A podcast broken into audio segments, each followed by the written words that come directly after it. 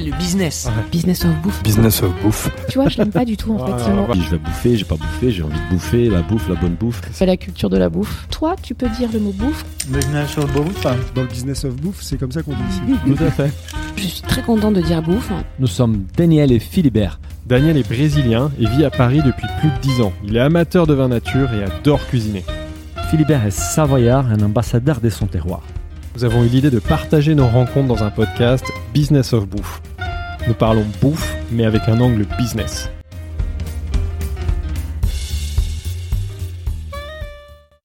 Bonjour à toutes et à tous, bienvenue dans ce nouvel épisode des Business of Bouffe. Je suis comme d'habitude avec mon associé Philibert qui est passionné des pâtés en croûte et des belles histoires entrepreneuriales en famille. Bonjour Philibert. Bonjour à tous, bonjour Daniel. Oui, je suis tout excité, surtout que nos invités ne sont pas venus les mains vides. Ah ouais, on est, on est très content. Alors Philibert, cet épisode a tout pour te plaire et plaire notre audience. Et comme l'a bien fait remarquer Alice Lindro sur LinkedIn, c'est un épisode qui va envoyer du pâté. Elle est très forte Alice, on la salue d'ailleurs. Euh, nos inv- invités aujourd'hui sont une famille des charcutiers qui allie tradition et modernité. Et chose extraordinaire, ils sont tous les trois fils des charcutiers. On vous en dira plus tout à l'heure. Leur maison est considérée par beaucoup comme la Rolls-Royce de la charcuterie. Leurs produits sont d'une excellente qualité, leur image des marques est soignée et leurs clients sont plus que clients, ce sont des vrais fans de la maison. Nous sommes aujourd'hui avec Catherine, Gilles et Nicolas de la maison Véro. Bonjour les Véro. Bonjour. Bonjour. Bonjour. Tout d'abord, merci à tous les trois d'être avec nous aujourd'hui. Nous sommes ravis de vous accueillir et je suppose que nos auditeurs aussi, car j'avais rarement vu un tel niveau d'excitation sur les réseaux sociaux avant un épisode. C'est clair. Aujourd'hui, on voudrait tout savoir sur l'histoire de la maison Véro, la rencontre entre- entre Catherine et Gilles, les secrets derrière votre succès, l'arrivée de Nicolas dans l'entreprise familiale, ainsi que vos plans pour la suite. Mais avant de rentrer dans les vifs du sujet, est-ce que vous pouvez vous présenter? On va commencer par toi, Catherine. Ben, moi, je suis Catherine Véraud, la femme de Gilles depuis 30 ans, euh, la maman de Nicolas et de Thomas qui n'est pas là aujourd'hui. Euh, Ouais. Voilà, je crois que vous savez tout. Je ne vais pas vous dire Oh mon non, âge, tout ça, a- parce a- que ça sert a- à rien. On a plein de questions. Juste pour commencer et détailler un petit peu plus ta présentation, tu, tu viens d'où Tu viens de quelle région? Alors moi, je suis parisienne. En fait, Ouais. j'ai été élevée à Paris, dans le Ouais. 17e arrondissement. Je suis euh, fille de charcutier traiteur Voilà, comme le Euh, disait Daniel dans l'intro, vous êtes tous voilà. les enfants de charcutier ici. et c'est une mafia. D'accord. Ça, c'est quelque chose qu'on a appris en fait après, quand on était en train de préparer l'épisode, que toi aussi, tu étais fille des charcutiers et ça, on savait pas. Tout à fait, je suis fille de charcutier, petite fille d'épicier, euh, donc euh, commerçant, euh, enfin je veux dire euh, sur plusieurs générations dans la famille. Euh, donc euh, je suis en charcuterie aujourd'hui, mais j'étais pas pas à faire ça en fait. hein. Ouais, Moi, t'as- je- ta formation, c'était. Tu as, fait quoi? Tu as une formation à la Sorbonne, c'est ça? Pas Alors, du tout dans la j'ai- commencé à la Sorbonne dans l'idée d'être prof d'anglais. Je me suis rendu compte que c'était pas du tout fait pour moi. Ouais. Donc, bon, enfin, moi, j'y suis quand même restée deux ans. Et puis après, j'ai fait l'école hôtelière de Paris. Mhm. Et là, euh, ma vie a pris un sens. ouais. Parce qu'en fait, je me suis Il y a un rendu. déclic. Il y a eu un déclic. Je, je voulais en fait euh, faire un métier qui fasse plaisir aux gens. En fait, je voulais soit faire de l'hôtellerie, de la restauration. Je savais pas encore euh, tout à fait euh, ce que je voulais faire, mais je voulais faire en tout cas un métier où je travaillerais pendant que les autres seront en période de loisirs. Ah. C'est là où je- c'est là où on peut on peut poser notre question rituelle pourquoi la bouffe? On commence à avoir un élément de réponse. Alors t'hé- t'hésitais entre euh, l'hôtellerie et, Et la restauration. parti dans la bouffe. Et alors oui, ben oui, parce que j'ai rencontré l'homme de ma vie. Ah. Est-ce qu'on va été l'homme des talents évidence. Alors ça on va faire un- on va ça va être un gros teasing, il va nous raconter lui la, la rencontre et du coup Gilles, on te laisse te présenter toi d'où tu viens Est-ce que tu viens de région parisienne? Je crois pas hein. Non, pas du tout. Voilà, c'est important. Euh, Gilles, donc moi j'ai 54 ans et je suis stéphanois d'origine. Ouais, donc on salue les j'ai- Stéphanois qui nous écoutent. Ouais. J'ai j'ai une petite question, parce que moi, je suis brésilien. Ah, et à chaque fois, on me dit euh, les Stéphanois, les Stéphanois, les Stéphanois. Mais ça- la ville, ça s'appelle Saint-Étienne, en Ça fait. s'appelle Saint-Étienne. Pourquoi c'est un Est- pourquoi qui, la personne qui est née à Saint-Étienne s'appelle un Stéphanois? C'est quoi l'origine de ces Ah, euh, bah écoute, c'est la contraction de, de Saint-Étienne. Euh, voilà, on, on va- je- après, je- j'ai pas fait l'étude euh, vraiment de. de- une sort du business de la bouffe, mais c'est Voilà. une bonne question. Daniel. Mais, Je euh, sais pas. En fait, j'ai même posé la question. c'est la équipes, contraction. Personne ne savait répondre vrai. en fait. T'as, énormément de villes où tu, tu comprends pas tellement le, le, le, le vrai, comment dire, le, le vrai terme, pourquoi, euh, comment, il a- comment il a été choisi. Mais bon, euh, Stéphanois, Saint-Étienne, c'est pas, c'est pas très éloigné en tout cas. Super. Pardon. Et donc toi, tu es, coupé. tu es fils et même petit-fils de charcutier, c'est ça C'est ça, ouais, ouais. Donc euh, mes grands-parents, euh, Jean et Marie Véraud, ont ouvert leur première boutique euh, de charcuterie en 1930 à Saint-Étienne. Ouais. Et euh, Il s'appelait euh, il s'appelait Véraud tout simplement. Ah, Ça s'appelait pas Maison Véron. Ah, ça s'est appelé Maison Véraud euh, quelques années plus tard. D'accord. Mais la première boutique s'appelait Véraud. Donc il y a eu une. Maison Véro à Saint-Etienne avant la Maison Véro que vous avez créée plus tard. En fait, oui, oui. Pour nous, l'histoire a commencé en 1930, en tout cas. D'accord. Enfin, voilà, cette histoire qu'on va vous raconter. Elle a, elle a pas loin de 100 ans. Et c'était quel type de commerce Tu disais donc métier de bouche? C'était vraiment une charcuterie. Charcuterie, charcuterie, ou il y avait d'autres euh, Non, non, non. À, à l'origine, c'était vraiment que charcuterie, la toute première, en tout cas, de 1930. Et dans les a- fin des années euh, 40, donc après la guerre, la Seconde Guerre mondiale, euh, ils ont repris un- un- une épicerie comestible, comme on le disait à ah, l'époque, voilà, c'est place ça, de l'Hôtel de Ville. entendu qu'il y avait d'autres activités après. Et, et donc c'est devenu très important avec euh, avec euh, du traiteur, avec euh, du euh, un espèce de, de, de- de boutique à la Fauchon en fait euh, dans, dans dans une ville de province. Ouais, C'était réputé comme le, le Fauchon de Saint-Étienne d'accord. et avec une magnifique cave aussi. Donc ça ça vous aurait fait plaisir. Ah, Ah ça, ouais, on aime bien ces chaises-là. c'est ton père ou ton grand-père Non, c'est ton grand-père qui le crée et toi, ton père, en ça. prend la direction. C'est ça, avec euh, donc associé avec son frère, sa Ouais. femme, donc maman et genre en Et ma tante, quoi. ouais, ils étaient deux couples, et donc ça a duré pendant, je sais pas, euh, eux, ils ont, ils ont dû travailler 30 ans ensemble, Mhm. Les parents, en tout cas, la, deuxième génération.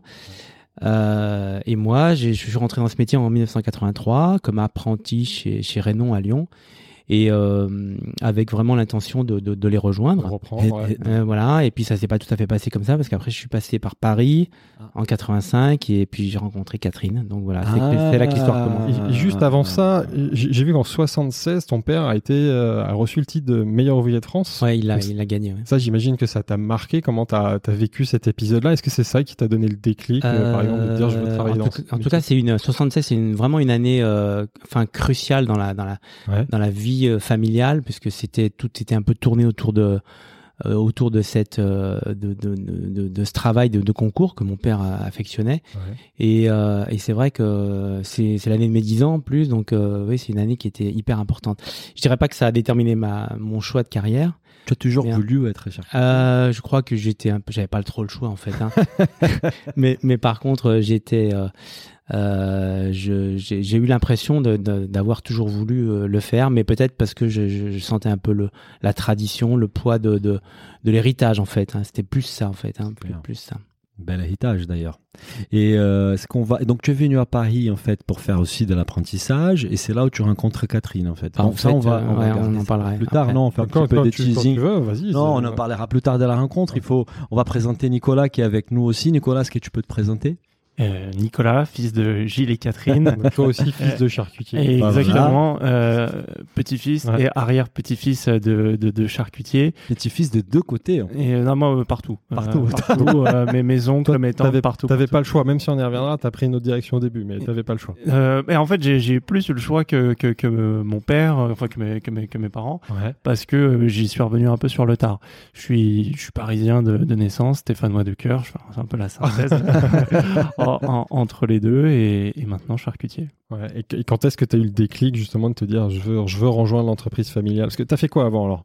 Euh, j'ai fait, euh, alors j'ai eu le déclic euh, à l'âge de 19 ans. En tout cas, j'ai exprimé ce déclic à l'âge de 19 ans. Avant, j'ai fait du droit. J'ai MA en droit des affaires à Assas, et puis après, j'ai bifurqué sur une école de commerce à Lyon, à l'EM Lyon. Et euh, mais par contre, quand, quand j'ai fait cette bifurcation, euh, c'était déjà dans Tu le savais but. que t'allais rejoindre Exactement. l'entreprise familiale. En fait, euh, je l'ai donc j'ai exprimé ce souhait euh, en, j'étais en deuxième année de droit et il s'est Tu passé âge 19, 19, ans. Tu savais déjà que tu voulais participer à cette histoire? Bah, mes, mes parents, euh, ça, ça s'est fait bien plus tôt. donc, euh, donc, euh, oui, euh, après, ce qui a été, je pense, très bénéfique, c'était de prendre le temps. Il s'est passé, il s'est passé, je dirais, 5-6 ans entre le moment où on en a parlé, Mhm. euh, où je leur ai dit euh, un, un soir euh, dans, dans, dans le sud que j'ai- j'aimerais bien les rejoindre. Et, euh, et donc, il s'est passé euh, un, un laps de temps très long entre ce moment-là où où je leur dis et le moment où, euh, bah, pour la première fois, je, je viens vraiment travailler. Et pourquoi? Ah, Qu'est-ce dans s'est passé en 6 ans? Ils t'ont. Il s'est C'est eux passé. qui t'ont toi Non, non, non, du tout. Euh, ça, aurait juste été. Euh, ta, ta- ta mère fait des oui de la tête. Je lui ai répondu passe ton master d'abord. Voilà. C'est c'est bien résumé, mais en fait, la- l'idée c'était de se dire, euh, c'est c'est quand même dommage euh, d'avoir euh, pas mal travaillé à l'école jusque-là, de, de cette de cette battue, de cette donnée, Faut aller au pour bout du comme diplôme. ça, euh, voilà, à- à arrêter. Je regrette pas du tout. Ça, je pense que ça m'a structuré intellectuellement. Et ça amène des Ça choses, on y du reviendra temps. aujourd'hui dans, dans l'entreprise familiale, forcément. Ça, ça- Et du coup, si on revient donc sur l'histoire de la maison Véro, est-ce qu'on peut dire que les débuts de cette belle histoire, elle a commencé avec votre rencontre peut-être à. Paris? Non Est-ce que vous pouvez nous raconter un Ouais. peu déjà votre rencontre Comment vous vous êtes rencontrés Dans quelles conditions?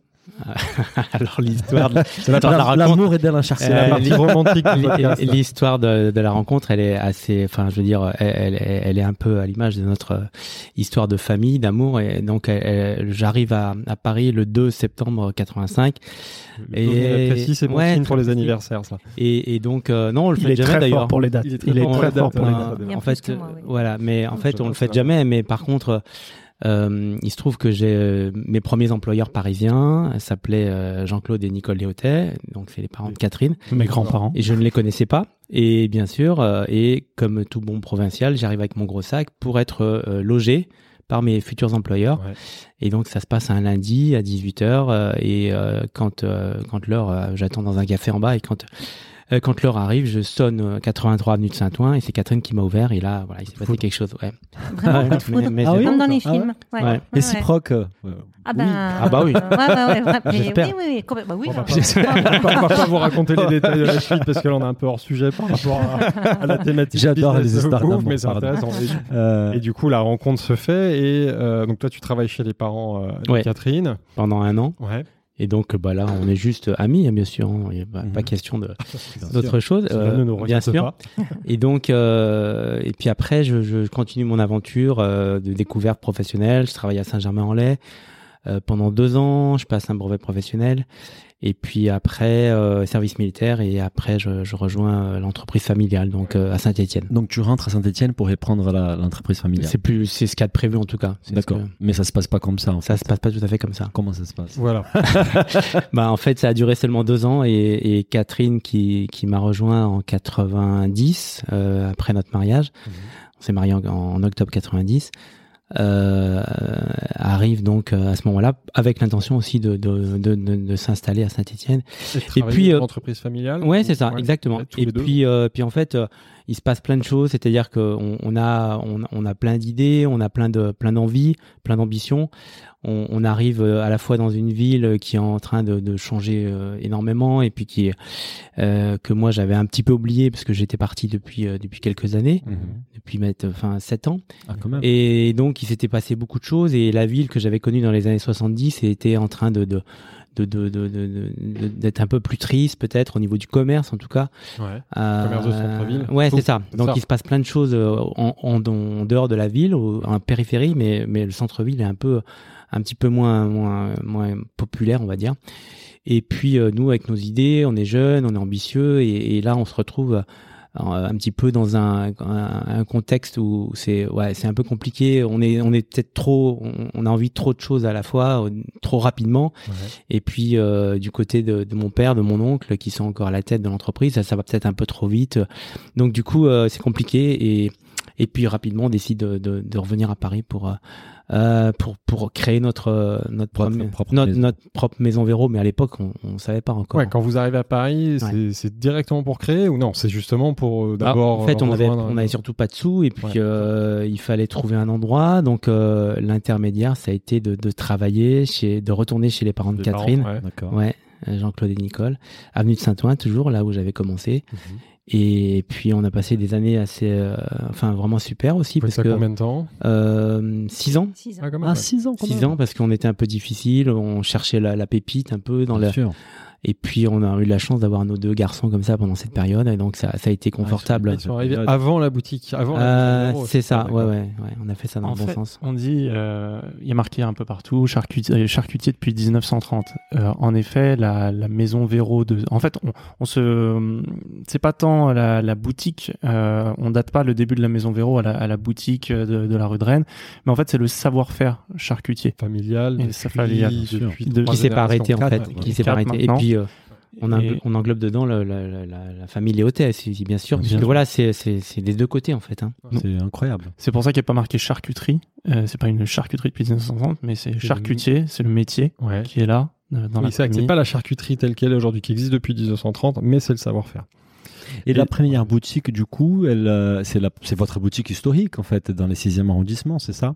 Et au début, ça s'appelle comment? Ça s'appelle euh, Maison Véro? Ça s'appelle euh, Gilles Véraud. Gilles Véro Oui, ça s'appelle. ah Oui, oui, en fait, c'est ça, exactement. Non, non, non, j'ai mais c'est vrai, je suis en train. Gilles et Catherine Véro, non? Non, non, en fait, euh, là, je, je, je trouve que euh, la restauration a déjà beaucoup d'avance sur tout ce qui est métier alimentaire de proximité. Et à chaque fois, en fait, on cite le nom d'un chef. Ah, Donc moi, mon mari, c'est mon chef. Donc je trouve qu'il faut appeler la maison Gilles Véraud que Véro. Enfin voilà, Ouais, faut en c'est fait bien. faut voilà faut voilà faut l'incarner. Ça n'existe pas à l'époque, mais nous on fait ça tout à fait naturellement. Enfin voilà, sans se poser plus de questions. Et donc ça s'est ça s'est appelé Gilles Véraud. Et comment pour- vous vous répartagez le- les, les responsabilités, vous deux? Répartissez les responsabilités, vous deux? Toi, Alors- tu t'occupes de quelle partie Toi, tu, tu es euh, dans l'atelier, je suppose? Ouais, je suis dans l'atelier, c'est ça. Ah, à l'époque. À l'époque, à On- l'époque, On à l'époque. parlera de, Mm. de maintenant, mais ouais, et- déjà et toi, à l'époque. c'est Catherine, tu étais quoi? Tu étais. Ah j'étais au magasin. euh, Tu étais là, euh, en euh, fait. Pour tout vous dire, je crois que ça a duré neuf mois. On a fait les 3-8 à nous deux parce que on n'avait pas les moyens d'avoir du personnel. Donc on Oui. avait, Gilles avait une personne euh, en cuisine et moi j'avais une personne au magasin. En vente, en plus. Euh, donc, euh, comme on n'avait pas les moyens d'embaucher, Gilles produisait, enfin, toute la journée jusqu'à une heure avancée de la nuit. À l'heure où il allait se coucher, moi, j'allais commencer ma mise en place. Enfin, je veux dire, on a fait, on a, on a travaillé de manière très traditionnelle, c'est-à-dire que Gilles fabriquait, moi, je vendais. Ouais. On avait un monte charge avec une grosse corde dans l'arrière-boutique, on se passait les, les plats comme ça. Euh, C'était merveilleux. On part avec de la nostalgie. Non, pas du tout, mais bon, euh, j'ai j'ai aucun regret. Par contre, oui, en fait, fallait être jeune pour le faire. Il faut de l'énergie. Et, Mm. et quelle était l'offre à l'époque et surtout quelle était votre vision du métier de charcutier à cette époque-là? Elle était déjà un peu en, en rupture comme on l'observe aujourd'hui ou ça c'est venu plus tard? Euh, en fait, euh, c'est- c'est c'est une bonne question parce que quand on est arrivé en, euh, en euh, 97, donc euh, rue Notre-Dame-des-Champs, on avait eu l'habitude pendant toutes nos années chez Véro à Saint-Étienne et chez Léoté à Paris d'être aussi des traiteurs. Et, et c'est quelque chose qui euh, qui était euh, euh, qui était beaucoup plus glamour en fait que le, terme charcutier. Et en fait, euh, la plupart des charcutiers n'assumaient plus du tout ce, ce, ce vrai nom de charcutier, et même les produits charcutiers étaient mis un petit peu de côté.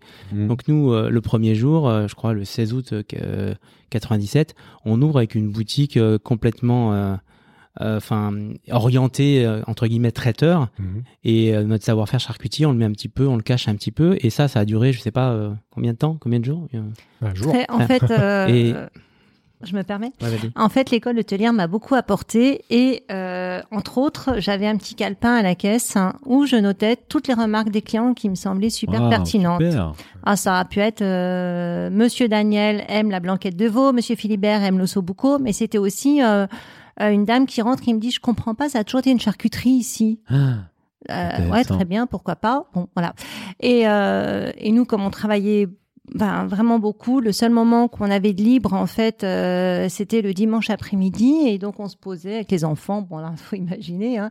Nicolas a 3 ans, Thomas a 1 an. Donc, euh, voilà, c'est un peu rock'n'roll. on se posait pas tant que On se posait comme on peut se poser quand les enfants ont cet âge-là. Mais je dis, toi, c'est marrant. Il y a, il y a une dame qui m'a dit qu'ici, ça avait toujours été une charcuterie. Et, et pourquoi on mettrait pas, euh, comme tu viens de gagner le concours du fromage de tête, le fromage de tête en, en vitrine? Et, et donc, bah, c'est c'est bien parce qu'on avait deux jours de fermeture. Donc, euh, même si on travaillait, ça, ça permet à la réflexion de, de mûrir. Mhm. Et donc, on ouvre le mardi avec du fromage de tête et du pâté de campagne en vitrine. En vitrine. Et là, on, on voit que les gens regardent la vitrine. C'était beaucoup plus glamour de regarder du fromage de tête que de regarder des tartares de saumon, en fait. Mm.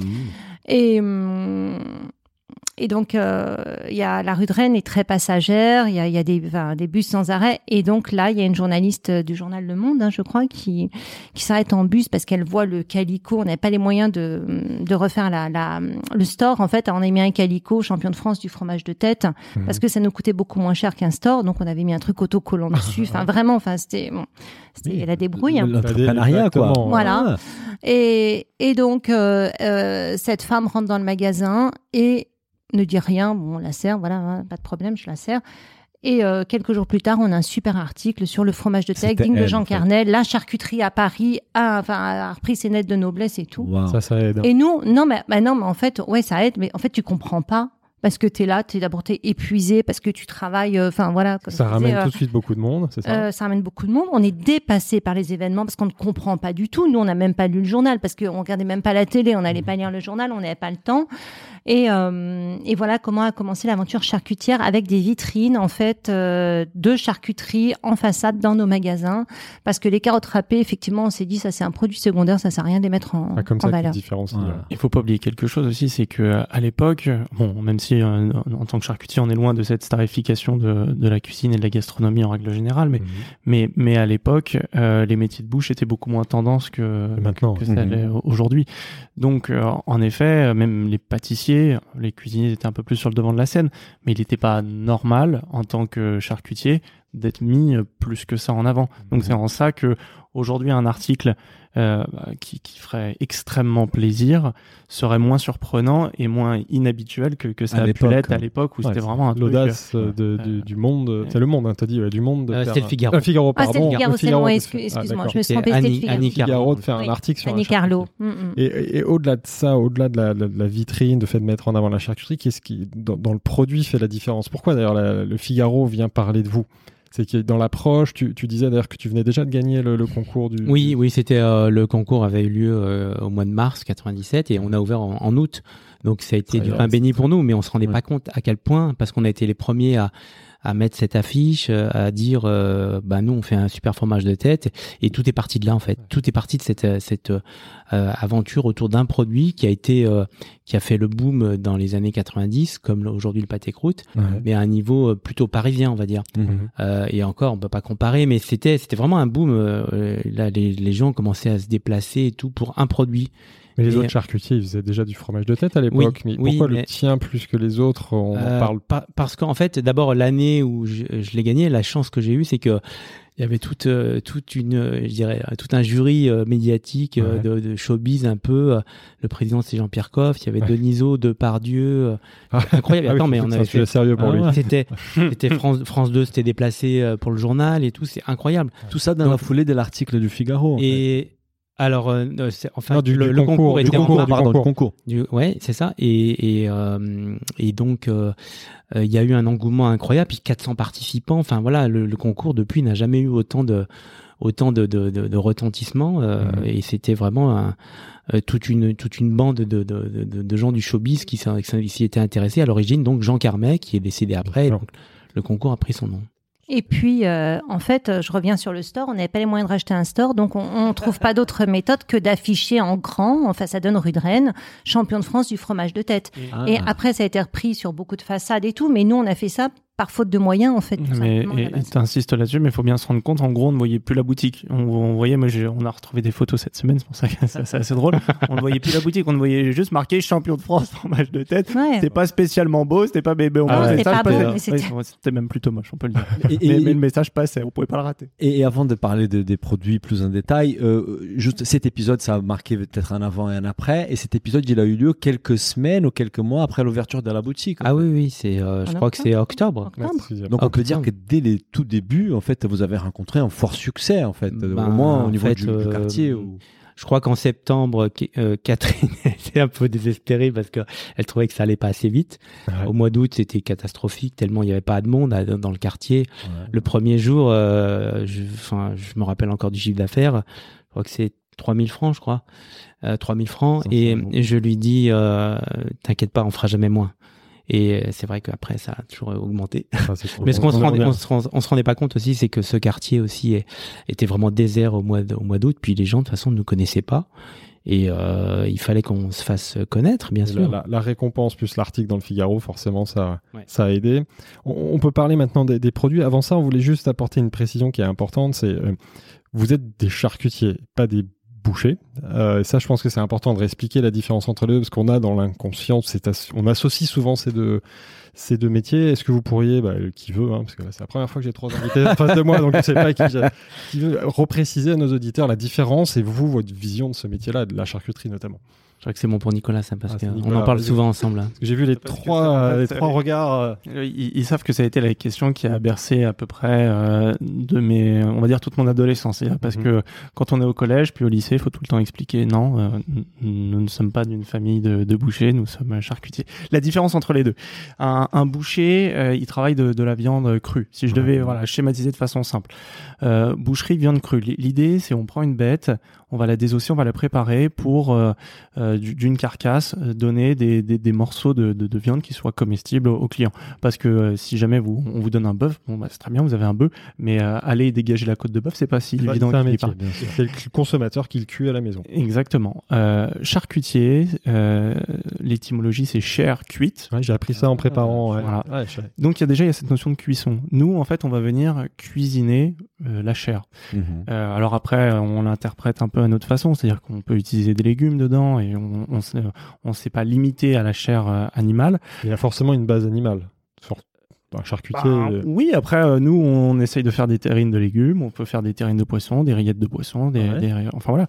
Il- on n'a pas envie de se, se- se fixer de limite de, de ce point de vue-là. En revanche, vraiment, la, la vraie distinction, c'est euh, nous, on va quand même travailler sur la, la question de la cuisson. Il va y avoir de la, de la préparation, un peu, un peu de la cuisine. Bon, Ouais. Enfin, c'est pas de la cuisine, c'est de la charcuterie pour le coup. ouais.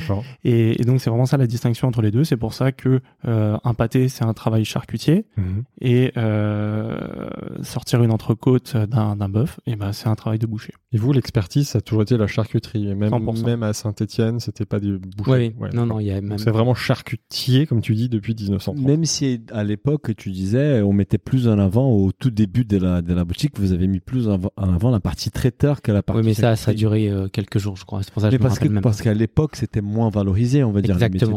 En fait, euh, on est, on est, on a été vraiment, euh, je dirais, à, cette période où le, où le, le côté euh, charcutier était vraiment pas encore valorisant, valorisé, et, et nous, euh, dès, dès le début, je dirais, après le- la fin d'année 97, on, on s'est dit, euh, c'est sans, sans réfléchir à une stratégie. Hein, c'était pas du tout une stratégie, c'était juste une, une, d'abord un choix aussi de, de des clients Mhm. euh, qui nous ont montré le chemin et puis et puis après notre notre envie notre envie de travailler et moi c'est vrai vos que racines aussi. c'est ça et, et moi je pense que euh, je suis je suis un charcutier dans l'âme aussi et j'ai euh, et je suis heureux qu'aujourd'hui euh, le, le, le mot charcuterie le métier de charcutier fasse beaucoup plus euh, donne beaucoup plus d'envie et on s'est battu pour ça et, et c'est quelque chose qui a vraiment changé pendant les dernières années C'est chouette. Et justement, c'est pas n'importe quel type de charcuterie. Là, c'est intéressant que vous, euh, vous nous expliquiez quel est le style de la, la charcuterie, de la, enfin, des charcuteries de la Maison Véro. On, on, a reçu Charles Nati, euh, la- l'associé euh, de, de- de Pierre Hermé, qui nous parlait de ce terme euh, qu'ils ont inventé apparemment ensemble de haute pâtisserie. Et c'est vrai qu'on a envie de faire le parallèle avec vous. Vous, c'est finalement, c'est pas de la charcuterie, c'est c'est presque de la haute euh, charcuterie avec un, un- un- une recherche de l'excellence, non Ou, euh, ça serait prétentieux de Ouais. notre part de dire euh, que qu'on fait autre chose comme métier, mais en tout cas, d'ailleurs, le travail de Charles Snati et de Pierre Armé nous a beaucoup inspiré hein, dans les années fin des années 90. Ouais. Euh, les collections évidemment et, et le terme, enfin le Les travails le de style. présentation Bien de sûr, ouais. bien sûr, même si on est sur des boutiques très différentes de- des leurs, mais euh, on voit le parallèle. Ouais, mais en tout cas, ça nous a beaucoup inspiré. Et vous étiez pas loin, en fait, de la première boutique des Pierre Hermé, non Non, non, Ouais. pas loin, Oui. vraiment Alors, voisin. Alors moi, je vais dire quelque chose que Gilles ne dira pas par, euh, par humilité. Mais euh, bah, bien sûr, on s'installe, on a notre comptable qui, voilà, qui vient, qui est sur nous, parce qu'effectivement, on a mis toutes nos économies dans, dans ce premier point de vente. Bien sûr. Et euh, à la fin du premier trimestre, euh, elle m'appelle, elle me dit écoutez, il y a quelque chose qui va pas du tout. Vous achetez la viande de, de cochon beaucoup trop chère. Euh, aucun de vos confrères n'achète euh, la viande à ce prix-là. Euh, oh, moi, j'ai écoute, on va faire faillite, c'est pas possible. Qu'est-ce que tu achètes comme viande de porc? C'est pas possible. Hein, je pars en vrille. Parce qu'à l'époque, les prix, ils étaient peut-être les prix du marché, sauf qu'avec une matière première plus chère. Plus Non, c'est-à-dire qu'en fait, Gilles, en fait, à- l'époque, on est en C'était il y a un siècle, 97, là, en fait, hein, voilà, on est en 97, il dit ah non non mais attends, moi je ne vais pas acheter du porc de batterie. Hein. Hmm. Je veux dire, je vais acheter des cochons qui courent dans la nature, qui sont bien ça. élevés. Et alors je dis mais enfin qu'est-ce que tu me racontes? Enfin tu vois la comptable elle dit que ça va pas du tout, notre marge brute est mauvaise. Enfin bon, il me dit bah soit j'arrête le métier. ou Soit je continue comme ça. Bravo. Et de toi, toute façon, je n'achèterai pas voilà, un cochon de batterie. Oui. Donc là, on est en 97. Arrive donc le premier bilan et là, il nous dit écoutez, euh, vous avez encore oublié une page dans dans l'inventaire. Euh, J'ai pas la page avec les colorants, les conservateurs, enfin tout ça. Et ça, Ah faut le ouais. chiffrer quand même. Enfin. et alors j'ai dit enfin, elle nous prend pour qui Euh, Ni colorant, ni conservateur. Il est même pas question que je mette ça dans ma charcuterie. Donc en fait. Euh, Gilles ne savait pas à quel point il était pionnier dans ce qu'il faisait. Mhm. Enfin, je le dis parce qu'il le dira jamais. Mais t'as hein. raison, puis Mhm. surtout c'est la réponse à ma question de tout à l'heure. C'est ça le style, déjà il y a 30 ans, de la, de la maison Véro, c'est cette vision de, de, de, de soigner son sourcing, de soigner les matières premières. Voilà. Hmm. Et, Et justement, ouais, vas-y, très fidèle en fait à, à ses fermiers puisque enfin je veux dire euh, à partir du moment où la personne travaille dans, dans notre état d'esprit en fait il n'y a pas de raison qu'on qu'on qu'on la quitte et, et donc aujourd'hui encore pour toutes les matières premières même si on vend du rose beef même si on vend des légumes je veux dire il y a un vrai sourcing qui est fait. Donc euh, oui effectivement euh, Pierre Hermé et Charles Naté nous ont beaucoup euh, beaucoup apporté beaucoup appris. Et moi Gilles ne le dira pas mais oui depuis le début il fait de la haute charcuterie Voilà. Bon, bah, je sais Ah. que On a bien fait t'inviter, Catherine. Justement, on parle du sourcing et, et- et on, on évoquait avec Gilles au début par rapport aux cochons que vous achetez. Est-ce que vous pouvez nous raconter un peu plus de, de, de ces cochons-là? Ils viennent de chez qui? Euh, C'est quelle race? Est-ce qu'on peut comprendre un, un peu plus en détail la, la qualité de la matière première avec laquelle vous travaillez? Bah, en fait, euh, il y a donc pas loin de 20 ans maintenant, il y a un, un jeune, euh, un jeune, euh, enfin, il n'était pas éleveur encore à l'époque, mais un jeune garçon qui vient me voir et euh, il me dit, écoute, moi je suis, écoutez, je, je suis en train de euh, de, de, de, m'intéresser à l'élevage et tout. Il venait du monde de la finance, donc c'était vachement, euh, vachement perturbant, enfin bah, très étonnant même.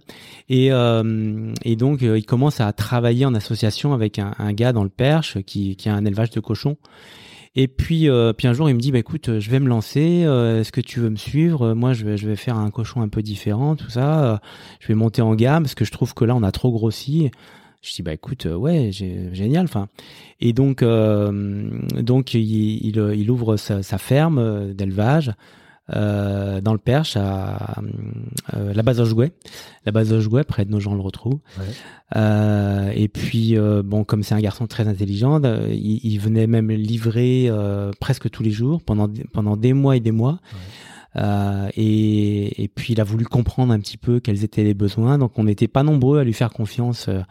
Moi j'étais, enfin c'était un travail exclusif avec lui.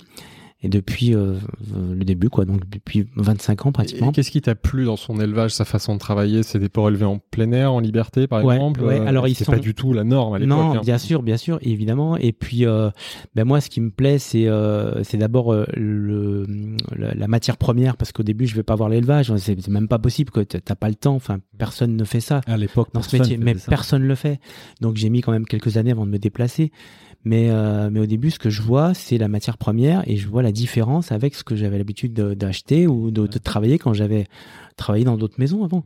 Et euh, je me dis, mais ça n'a rien à voir, quoi. C'est puis après, je vois le produit fini et je je m'aperçois de la différence. Mais je me dis, j'étais peut-être un peu fou, quoi. Peut-être que c'est- bon, Catherine me faisait confiance, mais les autres, ils me disaient, c'est n'importe quoi. Enfin, ce que tu Ah, fais. parce que tu l'achètes plus cher, Ouais, c'est ça. cher. Il faut le valoriser. Il faut Et personne ne voyait le. Et puis les clients, bon, on leur en parlait même pas parce que vraiment c'était c'était pas du, du tout d'actualité. Euh, donc il, il se crée cette complicité avec euh, Laurent Guglielmi et Ouais. puis euh, lui, ouais. et puis euh, il a comment dire, euh, il a compris aussi que c'était compliqué de de continuer dans un modèle je dirais, euh, d'élevage, parce que c'est vrai qu'un un éleveur, euh, il, il gagne pas beaucoup sa vie. Donc après, il est devenu un petit peu charcutier aussi, et c'est comme ça qu'aujourd'hui, euh, on arrive à travailler avec lui euh, au quotidien, et depuis longtemps en tout cas. On a juste sauté une question en fait avant de parler de, de- avec qui vous travaillez. On voulait aussi comprendre juste une différence et qu'on parle beaucoup des cochons, charcuterie, on pense aux cochons, mais c'est pas la seule viande avec laquelle vous travaillez dans la charcuterie. Bien sûr. Est-ce que vous pouvez nous pa- parler, donner peut-être un topo sur les types des viandes avec lesquelles vous travaillez, surtout quel est les poids du cochon dans la charcuterie ou au moins dans la maison Véro, au fait? Bah, il évolue, il, évolue énormément hein, depuis Ouais. quelques temps, bien sûr. Alors, euh, il y a aussi une autre race qu'on aime beaucoup, c'est le porc noir de Bigorre, Ouais. euh, donc dans les dans le Gers. Mhm. Euh, et puis, euh, Travaille avec ça, on Patrick travaille- Escudé, c'est Ouais, ça? c'est ça. On travaille avec Patrick depuis quelques années maintenant. Pareil, une rencontre aussi. Il est venu un jour nous voir et puis. Euh, je crois que c'est toi qui l'avais rencontré la première fois, Catherine. Et, euh, et puis j'ai mis, je crois, quatre mois avant de le rappeler, mais euh, il me dit, je pensais même pas que vous me rappelleriez. Et, et j'ai eu envie de, de, de- d'aller plus loin avec avec ce, ces- ce- cette rencontre en tout cas. Ouais. Mais surtout, euh, aujourd'hui, effectivement, c'est une bonne question. La, la, la viande de cochon, euh, pour nous, dans- chez Véro, elle est en train de- je dirais, de de la, la, la part euh, la- elle est en train de perdre la la, la, Ouais. la- la part la plus importante c'est-à-dire que elle évolue évidemment sur sur la volaille bien sûr Ouais. Elle évolue L'ordre de sur grandeur av- avant, même quand tu as, créé Ah ton bah, activité, c'est quoi C'est euh, 80% de la c'était viande 90% 90% de la viande, c'est oui, oui, oui. Et avec les années, Et même, euh, je dirais que moi j'ai appris, je, je, ne- je- je ne faisais jamais de terrine 100% volaille ou voilà, il y avait un Mhm. petit peu de poulet, un petit peu de canard bien sûr dans certaines terrines, mais euh, en gros euh, le, métier de charcutier c'était et, euh, 90% c'était du, cochon. Mais après, en fait, on, utilise peut-être un peu moins de, de cochons qu'avant, et surtout pendant la période estivale, parce que on, travaille par collection. C'est des produits qui sont regroupés en fonction des saisons, et donc pendant la collection printemps-été, c'est vrai qu'on a tendance à travailler, par exemple, de, l'agneau, euh, de la poulette. On a un éleveur dans les Landes qui fait un travail remarquable là-dessus. Mais tout ça, ça veut pas dire qu'on aime moins le cochon ou qu'on délaisse euh, no- notre éleveur ou c'est c'est vraiment matière première. euh, Exactement. première, quoi. euh, pour, pour le coup, euh, pour nous, le, le, le cochon a un vrai intérêt en charcuterie. Alors bien sûr, on se, on se ferme aucune piste et euh, quand on fait une rillette de poulet, eh ben on la fait à fond et on met pas de porc dedans et, et puis on essaye de faire quelque chose de canon. Mais on n'a pas vocation à faire une charcuterie sans cochon. Mhm. On a juste vocation à faire une charcuterie qui soit bonne. Et on veut pas se fermer de porte. Le savoir-faire charcutier aujourd'hui, il n'est pas limité à euh, l'emploi exclusif de, de cochons. Euh, donc on essaye de, mais sous, sous la dynamique de ma mère, qui, si je dis pas de bêtises, a été la première à insister au- auprès de mon père pour dire tiens, et si on faisait euh, des, des, des terrines de, de bœuf, des terrines, Ouais, enfin voilà, diversifier un diversifier un peu et de lapin. Il y a, c'était il y a combien de temps ça? Oh, ça C'était au début. faire au moins Bon, 15 début des C'est années Gilles qui est 2000, bon avec les dates. Ouais, euh, c'est le bœuf et le lapin c'est au début ouais, c'est au début. Non, en fait, euh, on voulait que toute personne puisse euh, rentrer dans le magasin et trouve quelque chose à manger, Mhm. Ouais. quelle que soit euh, sa confession religieuse, quelle que soit, euh, enfin ça, c'est- pour moi, c'était c'était très important en fait. Euh, je vais pas dire quel que soit son pouvoir d'achat parce que là non, je- enfin. On est, enfin, étant donné qu'on a une matière première un peu plus chère, Ça forcément, ça reste des premium, produits. ouais, voilà, ce sont des Mhm. produits premium. Mais je voulais qu'également, enfin voilà, il y ait des vraies terrines de légumes, il y ait des vrais, enfin des, des vrais produits qui, qui puissent euh, satisfaire tout le monde en fait. Oui. Et même ceux qui mangent tout, la possibilité d'échanger d'un jour Exactement. au poulet, Mm. l'autre jour au Mm. cochon, ça c'est très intéressant. Voilà. Et quand on parle de la, du sourcing, de la sélection de, des viandes, quels sont les principaux, euh, les principaux critères pour vous? C'est quoi? C'est les races, c'est le type d'alimentation? Euh, Comment vous choisissez euh, la matière première? C'est d'abord la rencontre avec un éleveur. L'éleveur. Donc euh, souvent c'est eux qui viennent nous voir Mhm. et ils nous amènent. Enfin moi je avec Nicolas, avec les équipes de l'atelier, ce qu'on ce qui nous intéresse c'est c'est avant tout le produit bien sûr. Hein. Ça peut être un homme bien sûr, mais l'homme euh, il peut être très bon euh, commercialement et ce qui nous intéresse plutôt c'est que à quoi va ressembler son poulet, à quoi va ressembler sa- son agneau. Euh, c'est c'est ça qui va faire la différence et, et puis demain on peut faire une rencontre qui va nous plaire et Ouais. et on va vouloir faire une recette avec ce, ça. Donc il y a, il y a pas de règle vraiment, c'est c'est c'est toujours du feeling et puis euh, de la rencontre, euh, c'est c'est comme une rencontre humaine, Ouais, si vous partagez les mêmes valeurs, s'il y a un bon fit euh, pour utiliser un anglicisme. Et, et concrètement, ça c'est une question un peu technique, mais ça m'intéresse de la poser. Ils vous livrent quoi? Ils vous livrent pas une pièce entière? Si c'est des morceaux? Enfin, je n'y connais rien du tout. moi. Ça dépend, ça dépend en fait quel type de, de, de viande on va, on va Ouais, sélectionner. Alors par exemple sur par le exemple, cochon, ouais, euh, on peut pas choisir, euh, on peut pas acheter des, des cochons entiers, des, on appelle ça des carcasses, Ouais, voilà. parce qu'en fait on a, on, on a une, je dirais, euh, on, on a des, des besoins. euh, en fonction des, des recettes et, et surtout comme on vend très très peu de on en vend bien sûr mais on vend peu finalement de, de viande crue et donc là tout ce qui est côte euh, ce qu'on appelle la longe du cochon en général est valorisé en, en vente de côte de cochon. Et nous on a un rayon qui est qui est, qui est petit Mhm. euh, dans, dans nos, dans nos boutiques. Et, et donc en fait on fait beaucoup de fromage de tête on fait beaucoup de jambon on fait beaucoup de terrine beaucoup de pâté croûte et ça c'est C'est- c'est euh, c'est je dirais c'est bah c'est donc c'est souvent c'est le la poitrine la gorge euh, le, le jambon bien sûr le jambonneau le pied. Mais par contre c'est un peu moins le toute la partie un peu plus noble aussi c'est-à-dire euh, la longe euh, qui est qui est en général vendue en côte et donc ça on n'en a pas autant le, le, le besoin donc Mhm. on est obligé de sélectionner en fait Ce que tu veux dire par noble, non pas que les parties qu'on utilise ne soient Non, pas non, nobles. non, le, jambon c'est le plus noble en fait, Exactement, voilà. Mais c'est juste qu'on peut cuisiner euh, chez soi. C'est-à-dire qu'une côte de porc, euh, bah, vous, pouvez, vous, vous- vous pouvez la, la cuisiner chez vous sans problème. Bien sûr. Si jamais demain je vous apporte un jambon, vous allez avoir un peu plus de mal. Oui. Ouais, d'accord. Un jambon cru, j'entends. euh, enfin, j'ai- Mais non, parce que maintenant avec le livre, tout est facile. Ah, Oui, Ah, on euh, va- on va en facile, on va parler mais du on livre, ouais. après. Moi, je vais essayer mais ce voilà. week-end. Le fort. Euh, on- on- je disais en intro, en fait, on a rarement eu un épisode. En fait, toujours, on a l'habitude de faire du teasing avant l'enregistrement et on invite notre audience à poser des questions pour qu'ils puissent participer aussi à nos podcasts. Et on On n'a s'est- jamais eu autant de On s'est questions. fait, on s'est fait harceler. là. Préparez-vous, on aura pas mal de questions de l'audience. On va commencer donc avec la première question. C'est d'un ami à nous, euh, Ben Farmer, qui, qui est basé dans les Gers aussi. Euh, à quand des nouveaux dans les étals un pâté porc noir, poule noire d'Astarac, Bigorre? Ah, parce qu'il sait qu'on en a déjà fait Ouais, ouais. Ouais, c'est bah ça. oui, C'était euh, c'était il y a un an et demi. Euh, Oui, ouais, mais ça lui, ça lui a parlé au cœur. C'est lui, c'est Benoît Goncalves. Ouais. Ouais, tout à fait. Euh, bah écoutez, je sais pas parce que là on, est, on travaille sur la nouvelle carte et Ouais. on n'avait pas prévu de doit retravailler avec la, son produit. la que- poule noire, mais en tout cas elle avait eu un beau succès et donc euh, on avait adoré marier les deux les deux euh, euh, les deux euh, comment dire les deux spécialités de de cette région et c'était assez génial le, le Mhm. porc noir, la poule noire. Ah oui, des produits top. Euh, donc euh, voilà, mais après chaque collection elle change aussi, puis peut-être qu'un jour on refera. Pour l'instant c'était pas prévu. En fait, on essaye aussi beaucoup de, de travailler par terroir. Euh, là, c'était un hommage bah, au Gers et, et à votre ami euh, avec euh, Port Noir et, et, et Poule Noire.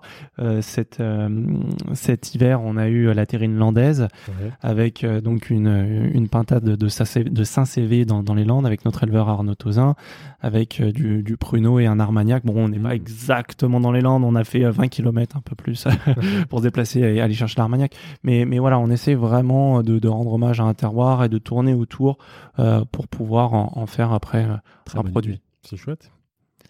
Euh, Est-ce qu'il y a d'autres On peut parler d'autres matières premières? Bah, il y a une matière première qui est évidemment un sujet un peu polémique, c'est les, les nitrites. D'ailleurs, on a une question de. Alors, il faut que j'arrive à lire le nom aussi de Elena Client sur Instagram qui dit que pensez-vous de la tendance du sang nitrite dans les charcuteries? Quelles conséquences du sang nitrite sur la filière?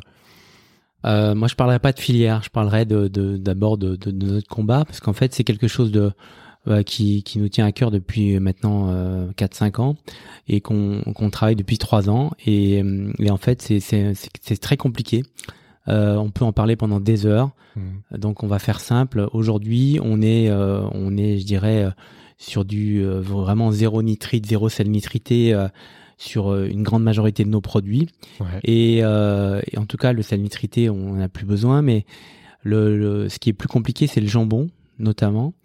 Euh, c'est le jambon parce qu'en fait, même avec un, un sel fin et puis un bouillon de légumes, on, on arrive à, à, fab- à fabriquer quand même un- une solution nitratée, en fait nitritée, euh, qui nous convient pas, mais qui convient en, en goût. Et aujourd'hui, euh, c'est c'est très compliqué de faire du, du jambon avec uniquement du sel fin Ouais. sans, sans bouillon qui, qui devient un peu euh, qui, qui, qui, a, qui a cette transformation c'est très compliqué donc euh, il y a des gens qui se battent pour ça euh, on parle de ça euh, à l'assemblée mais par contre on nous donne aucun moyen donc nous, on se bat ouais, c'est Ouais. ça d'abord c'est pas interdit Ouais. c'est ça qui est compliqué La, la discussion, c'est de l'interdire, mais aujourd'hui, c'est pas interdit. c'est ça.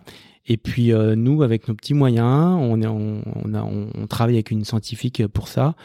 On n'a pas de gros, euh, je dirais, de, on n'a pas de budget pour faire ça, on n'est pas aidé. Ouais. Et donc euh, là, on, bon, voilà, je veux pas faire l'émission là-dessus, mais mais c'est quelque chose qui nous tient vraiment à cœur et donc de supprimer vraiment le nitrite complètement de de, de la charcuterie. Je parle même pas de la maison Véro, mais de la charcuterie.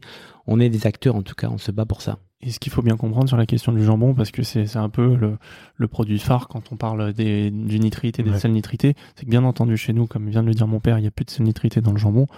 En revanche, on n'utilise que des ingrédients 100% naturels et après étude, on s'est rendu compte et on n'est pas les seuls à avoir ce souci-là, c'est qu'il y a une infime dose euh, qui sécrète des nitrates à l'intérieur du corps quand on le mange. C'est-à-dire que vous avez un bouillon avec des champignons, des clous de girofle et, et tout et tout. Il y aura toujours Et- un résidu de. Et en de- fait, quand, quand vous allez le manger, eh ben, il y aura un tout petit résidu de nitrate. Euh, même si c'est une toute petite dose, nous ça nous convient pas et on essaye de, enfin c'est pas on essaye, c'est on travaille dessus. Mais il n'y a pas Et de ça, sel dis, de toute façon, nitrité dans le c'est c'est nitrité, c'est que dans la, euh, genre le, le jambon, le saucisson éventuellement, Ça mais pas être pâté dans- en croûte. Non, on non. en parler après. Ah, non, oui, non, nous, il y a on ça, en il y a, pas, En tout cas, chez nous, il y en a Voilà, plus. c'est ça. Ouais, mais d'accord. c'est-à-dire que euh, malheureusement, traditionnellement, c'était très utilisé. C'est un vrai sujet. On, on voulait, on- donc on a, on a, évidemment, vous avez compris, on est dans la rubrique produits, sourcing, donc on veut faire saliver nos auditeurs et comme on Et disait pas- aussi et en pas- intro, et on pas que les auditeurs. Est-ce que ouais, pas que les auditeurs On voulait, on, voulait juste partager avec nos auditeurs. C'est dommage pour eux, mais on a en face de nous donc euh, des beaux produits, du pâté cru, de fromage des têtes. Ça, c'est quoi? C'est un petit mini petit rillettes. filet Ça, c'est. Rillettes en croûte. On dirait Ah, pas parce sont en croûte. croûte. Donc on va commencer la dégustation. Euh, Est-ce que vous pouvez nous donner peut-être euh, parler des principaux produits ou des, des produits emblématiques de la maison euh, euh, euh, Véro On pense à la fromage des têtes, l'oreiller de la Belle Aurore. Alors, que- On pourrait faire un épisode sur l'oreiller de la Belle Aurore. je crois. Ouais, bah, commençons par l'oreiller de la Belle Aurore parce que ça, c'est bien. La saison, elle a terminé. Là, je me souviens quand on, discutait avec Nicolas pour, pour organiser l'enregistrement. Tu m'as dit si on peut faire ça en février, comme ça, on atteint la fin de la saison de la Belle Aurore. Donc, est-ce qu'on peut commencer pour, pour- par expliquer ces produits à nos auditeurs en fait? Qu'est-ce que c'est que l'oreiller de la Belle Aurore? Euh, L'oreiller de la Belle Aurore, c'est un produit mythique. euh, alors, il n'est pas, pas, face à nous, oui, oui. Oui.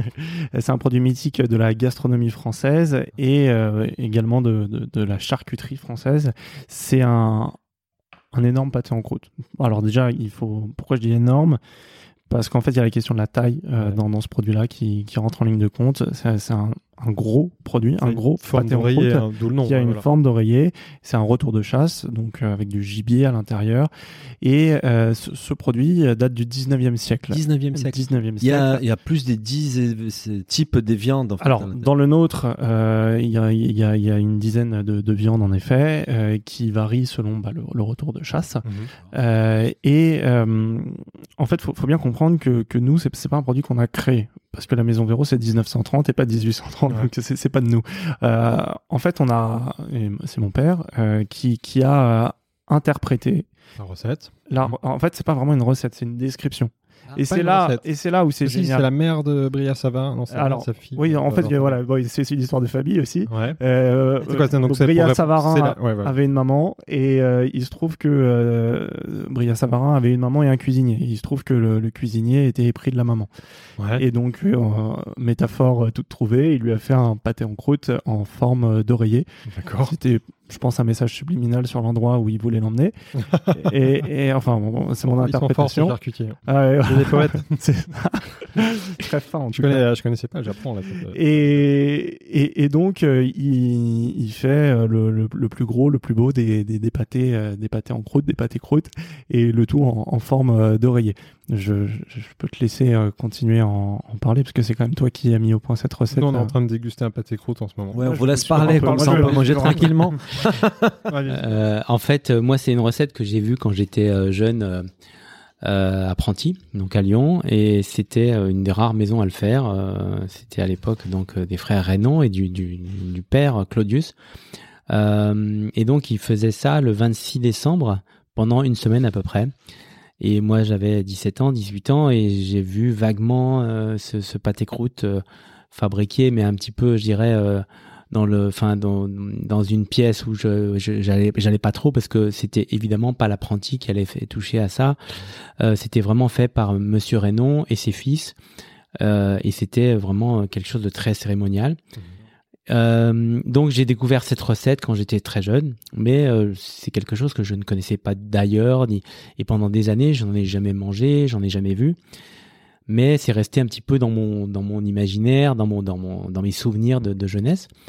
Et puis euh, on- il y avait quand même quelques maisons en, en France qui le faisaient, mais surtout des, des, des, des cuisiniers comme comme Bocuse bien sûr, euh, en, en tout cas dans la région autour de, de la Bresse, de l'Ain, du Bugey, donc là où- d'où vient cette recette de Bria Savarin. Et puis, euh, et puis, et puis après, j'ai grandi professionnellement et, et il y a quelques années, en fait, il y a eu bon, l'épisode New York, donc on, on parlera peut-être tout à l'heure. Euh, et en 2015, euh, le 1er janvier, encore une date, hein, euh, je, je, je me promenais avec le frère de Nicolas, Thomas, et on faisait un petit peu le bilan de l'année, de ce qui allait se passer l'année l'année l'année en cours. Et il me dit, dis donc, ça fait dix ans cette année que vous êtes à New York avec Daniel Boulu. Il faudrait bien le fêter et tout. Et euh, je dis oui, t'as raison. Et donc on, on a décidé pour pour fêter ces dix années de de travail avec Daniel Boulu à New York, de, de faire un événement et de faire un produit. Et ce jour-là, je, je me suis dit, euh, je, je sais ce qu'on va faire pour fêter euh, cette, cette, cette collaboration. C'est Laurier la Belle Aurore, alors que j'en avais jamais fait de ma vie. Et comment tu retrouves la recette alors? Ben, je l'ai, j'ai lu le livre, j'ai lu les livres qui en parlaient, notamment le, le livre de Lucien Tendray qui s'appelle La table au pays de Bria Savarin. Mhm. Donc Lucien Tendray, c'est le neveu de Bria Savarin qui raconte un peu toutes les spécialités et les fameux trois pâtés en croûte qui sont euh, euh, voilà le plus célèbre est l'oreiller de la Belle Aurore. Et donc il décrit cette recette. Et donc je me lance euh, dans cette recette à, à New York pour le pour le l'oreiller. Donc on, on y va tous ensemble, on fait cette fête et tout.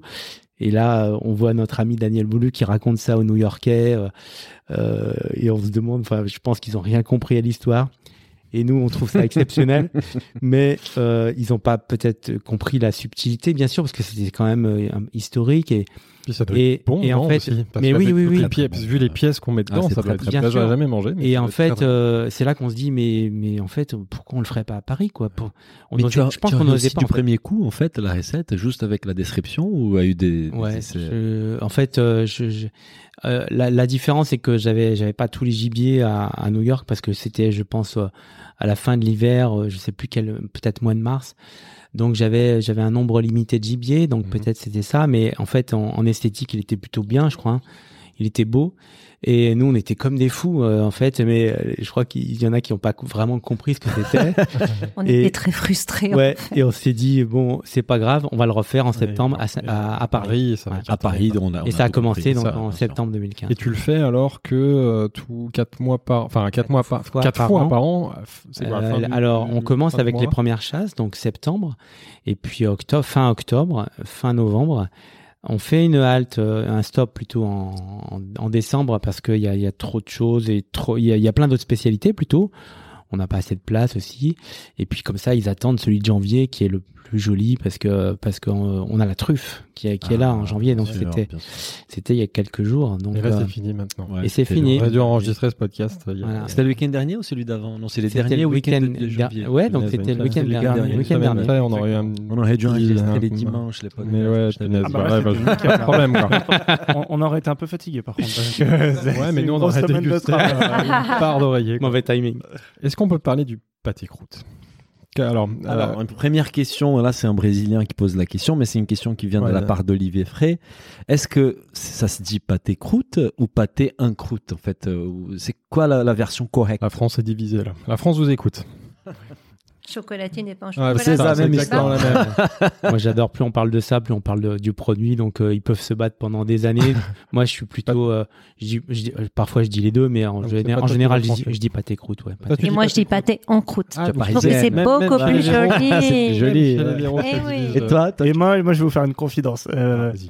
sur le livre, il y a marqué, on a sorti un livre qui s'appelle Terrine, Rillette et Pâté Croûte. Et, euh, on a eu la chance de faire quelques euh, quelques émissions pour promouvoir ce livre. Et à chaque fois, on nous accueillait en disant euh, alors vous avez donc vous dites pâté croûte. Mais je comprends pas. On dit partout, on entend pâté en croûte. Donc réflexion très parisienne parce que à Lyon, à Saint-Étienne, on dit pâté croûte. Et en fait, au début, sur le livre, il était prévu de d'écrire terrine, rillette et pâté en croûte, Ouais. mais il se trouve que ça rentrait pas sur la. Donc voilà, c'est c'est en, Ouais, bon, exclusivité pour vous. Ah, génial. Donc, nous, en fait, du moment que vous en mangez, on est très content. Ah, Appelez ouais, ça pâté croûte, pâté en croûte, il n'y a aucun Tant problème. mieux si les gens en parlent, c'est super. Que- comment vous expliquez le succès de vos pâtés croûtes Euh, Euh, comment on l'explique euh, bah, c'est, En fait, c'est, un peu l'histoire de, de, de nos produits, c'est-à-dire que euh, chaque, chaque, chaque fois, c'est une recette, c'est, souvent par, parfois un terroir. Mhm. C'est une, une- ça peut être une enfin, c'est, c'est une création, c'est, c'est, c'est l'envie de faire, euh, de faire quelque chose de, de, de bien équilibré. En fait, c'est quand même très technique un pâté croûte. Hein. Ouais. C'est, c'est euh, le, le, le mariage d'une pâte, un croustillant avec une viande, un moelleux, euh, le, le- la, la gelée qui va apporter aussi euh, une espèce de liaison, enfin quelque chose, un goût quand même un peu un peu différent. Et donc, euh, j'en- goûte. Hein, ouais, ouais. Mais euh, je pense que c'est le, produit dans lequel on, on s'exprime le mieux parce qu'on est euh, c'est à la fois de la cuisine, de la pâtisserie, c'est de la charcuterie. Et euh, enfin, c'est un produit dont on se lasse pas nous. Et, et aujourd'hui, c'est vraiment notre euh, notre euh, euh, notre produit le plus emblématique chez Véro, je, je trouve. Et c'est celui qu'on aime le plus travailler, je pense. Ouais, il est magnifique. Et, et justement, on a une deuxième question de notre collègue Olivier Frey, qui est le même qui a posé la question de pâté croûte ou pâté en croûte. Il, il- il- il vous demande comment vous expliquez les, ces retours en force du pâté en croûte et autres friands au jambon depuis quelques années. Pourquoi? Pourquoi ça devient la mode? C'est Catherine, ça. Pourquoi c'est moi? Bah, Parce que tu as feuilleté au jambon, friand, tout ça. Ah non, mais ça, ça, ça viendra plus tard. Mais non, je pense que le championnat du monde de pâté en croûte ou pâté croûte, puisque c'est championnat du monde de pâté croûte, euh, euh, l'appellation euh, initiale, c'est en fait qui a pignon sur rue, ça a vraiment euh, galvanisé, galvanisé le produit. Ouais. Après, le feuilleté au jambon, le cochon de la tête aux pieds, bah ça, j'en j'en parlerai un peu plus tard. hein. Mais ouais, il y, a- il y a aussi euh, l'effet Instagram, très probablement, très Ah, certainement. C'est- très Instagrammable Oui, comme c'est produit. C'est très très visuel, c'est C'est très ça. beau, Euh, c'est très noble parce qu'on comprend qu'il y, y a du savoir-faire derrière. C'est très beau quand c'est beau. Oui, oui, ça peut être très moche Ça, aussi, non, ça peut, ça peut être moche Ça peut être moche, oui, bien sûr. Oui, oui. Ouais, c'est vrai. C'est tout parce que c'est du pâté voit voilà les couches, les, les différentes composantes, ça donne vraiment envie. Alors, On y reviendra après, surtout vos visuels. Vous êtes très fort là-dessus. Euh, justement, on parlait du, du championnat, du championnat de, pardon. On a euh, parlé du fromage en tête où vous avez remporté donc les meilleurs fromages en tête, mais vous avez aussi remporté un autre prix, un autre championnat, une deuxième place euh, au, au championnat du pâté en croûte. Ouais. Tu étais vice-champion du Ouais. monde. C'est ça. C'est vrai qu'aujourd'hui, il y a dans la, dans, le- dans la gamme, il y en a un qui est le vice-champion. C'est ça. De pâté croûte, Euh, il y en a oui, un qui oui. l'appelle vice-champion. On, on l'a pas amené aujourd'hui parce qu'on a amené la, la version de- du mois de janvier, euh, enfin janvier-février euh, 2021, qui est Ouais. encore voilà, qui nous plaît beaucoup, qu'on voulait vous faire découvrir. Mais mais c'est devenu un vrai classique. En fait, l'histoire du, du de, ce, de ce concours, notamment quand je le quand je me présente en 2000 euh, en 2011. Euh, c'est euh, euh, moi j'ai jamais été, j'ai été un homme de, de concours de, de- co- comme le titre de meilleur ouvrier de France comme mon père l'était par exemple. Et du coup euh, je, je- je suis un homme de produit Mhm. donc c'est vraiment le genre de euh, le style de compétition qui me plaisait parce que le fromage de tête ça avait marché. Et puis euh, euh, et- et donc là je me présente avec euh, avec une recette. Mais comme je suis pas euh, je, je suis pas un homme de, de grande technicité enfin voilà je dis souvent la technique m'ennuie parce que quand il y en a trop euh, on voit plus le produit ça peut choquer beaucoup de personnes quand je dis ça mais mais c'est ma philosophie et je me dis ce produit je veux je veux qu'il gagne mais surtout, euh, je veux qu'il euh, qu'il soit en vente dans la boutique la semaine prochaine, la semaine suivante. Ah, donc Et tu je me utilisais ça retrouve- comme une opportunité Ouais. commerciale. Oui, mais mais c'était euh, avant tout. Enfin, je, je pensais pas que ça allait. Enfin, je me disais pas, c'est ça va être l'affaire du siècle. C'était un plaisir de participer à ce concours. Il, a été encore très récent. Il avait juste deux ans ce concours. Et, euh, et ce qui était important, c'était euh, c'était de faire plaisir aux clients. Et, je me suis retrouvé avec euh, des compétiteurs qui qui avaient euh, une technique incroyable. Euh, et mais surtout, c'était pas reproductible. Alors c'était, en fait, c'était ce qu'il fallait faire pour gagner, bien sûr. Hein. Oui, c'est de faire Mais- quelque chose d'incroyable Voilà, pour impressionner. Mais Et toi, moi, j'ai voulu- ce moi, souci de le refaire oui, ça. dans tes boutiques. Je- J'avais vraiment envie de- de- d'un produit que qu'on puisse refaire. C'était le choix qu'on avait décidé aussi avec Catherine. Ce qui aurait pu te limiter, mais finalement. Bien, oui, oui, mais euh, euh, c'est peut-être aussi pour ça que je je l'ai pas gagné d'ailleurs. hein. J'en suis conscient. Il aurait fallu que j'ai quelque chose de certainement beaucoup plus euh, euh, poussé peut-être en technique, bien sûr. Ouais. Mais c'est déjà Non, non, bien soyons honnêtes. euh, donc j'étais son sa commise ce jour-là. En goût, il est tombé numéro un, loin, loin devant euh, celui qui a fini premier. Par contre, en apparence, C'est il complètement était. objectif. Hein. Ouais. Bah, Ouais. j'ai vu les notes. Hein. Ah, Très objectif. Ouais, j'ai vu les notes bien après parce que Ah, ça, c'est euh, autre chose. Ah, j'ai voulu comprendre euh, pourquoi il était que vice-champion. Et Non, mais là, tu soulèves euh, quelque chose. Tu as vu les notes et en goût, tu dis donc il était devant, c'est ça? En fait, euh, le problème à l'époque, mais bon, je veux dire, c'est un concours tellement merveilleux que je veux dire, les, ceux qui l'organisent euh, se remettent en question euh, régulièrement, et que le coefficient euh, pour les, hum, le goût, je crois, était soit le même, soit inférieur à celui de la présentation. Et donc, c'est c'est la nuance entre les deux, la moyenne entre les deux qui a fait qu'il est, ouais. qu'il est passé deuxième. Mais en goût, ben, je me souviens de, de plusieurs trois étoiles qui m'ont dit euh, non, non, mais il est nettement numéro un en Ah goût. ouais, donc c'est la présentation qui a pêché. Et c'est la présentation qui a pêché. Mais j'en étais conscient. hein. De toute façon, j'ai pas du tout travaillé Non, parce que ça, il le dira pas. dessus. Gilles. euh, mais Ah, j'ai d'accord. vraiment, euh, j'y suis allé euh, vraiment en, en puriste en me disant, euh, moi, c'est c'est ce qui est à l'intérieur qui va faire la différence. Et j'ai pas travaillé le, le décor de la pâte et tout. Et euh, bah, bah voilà, c'est. Justement, on a Voilà. une surprise pour vous qu'on attend depuis euh, les débuts du, du- de l'épisode. On l'a- on on teasé en off. mais ouais, Et en plus, c'est une, c'est une prouesse technique en fait. C'est la première fois qu'on va faire ça, donc on va voir si ça va bien Ça se marcher. trouve, ça va pas marcher. Euh, tu veux faire un petit plus de teasing ou je... Non, non, vas-y. En fait, on a, on a la question, on a une question à, Dès à l'audience. de l'audience, mais d'une personne qu'on connaît bien et qui voulait vous poser la question. C'est une auditrice qui ne rate pas un seul épisode des Ah. Business of Book. Comme moi, Elle voulait vous poser la question elle-même en audio. En audio. On y va. parti. Bonjour. Alors, je voulais tout d'abord vous féliciter pour ce livre que j'ai reçu et qui est très intéressant et qui met tous vos savoir-faire à la portée de madame ou monsieur tout le monde.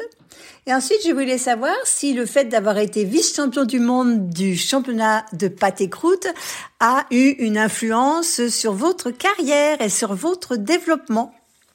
Vous avez reconnu Mercotte. Mercotte, Voilà. oui, oui, euh, qu'on croise euh, chaque année pratiquement. euh, Au concours. notamment. Voilà. Ouais, ouais.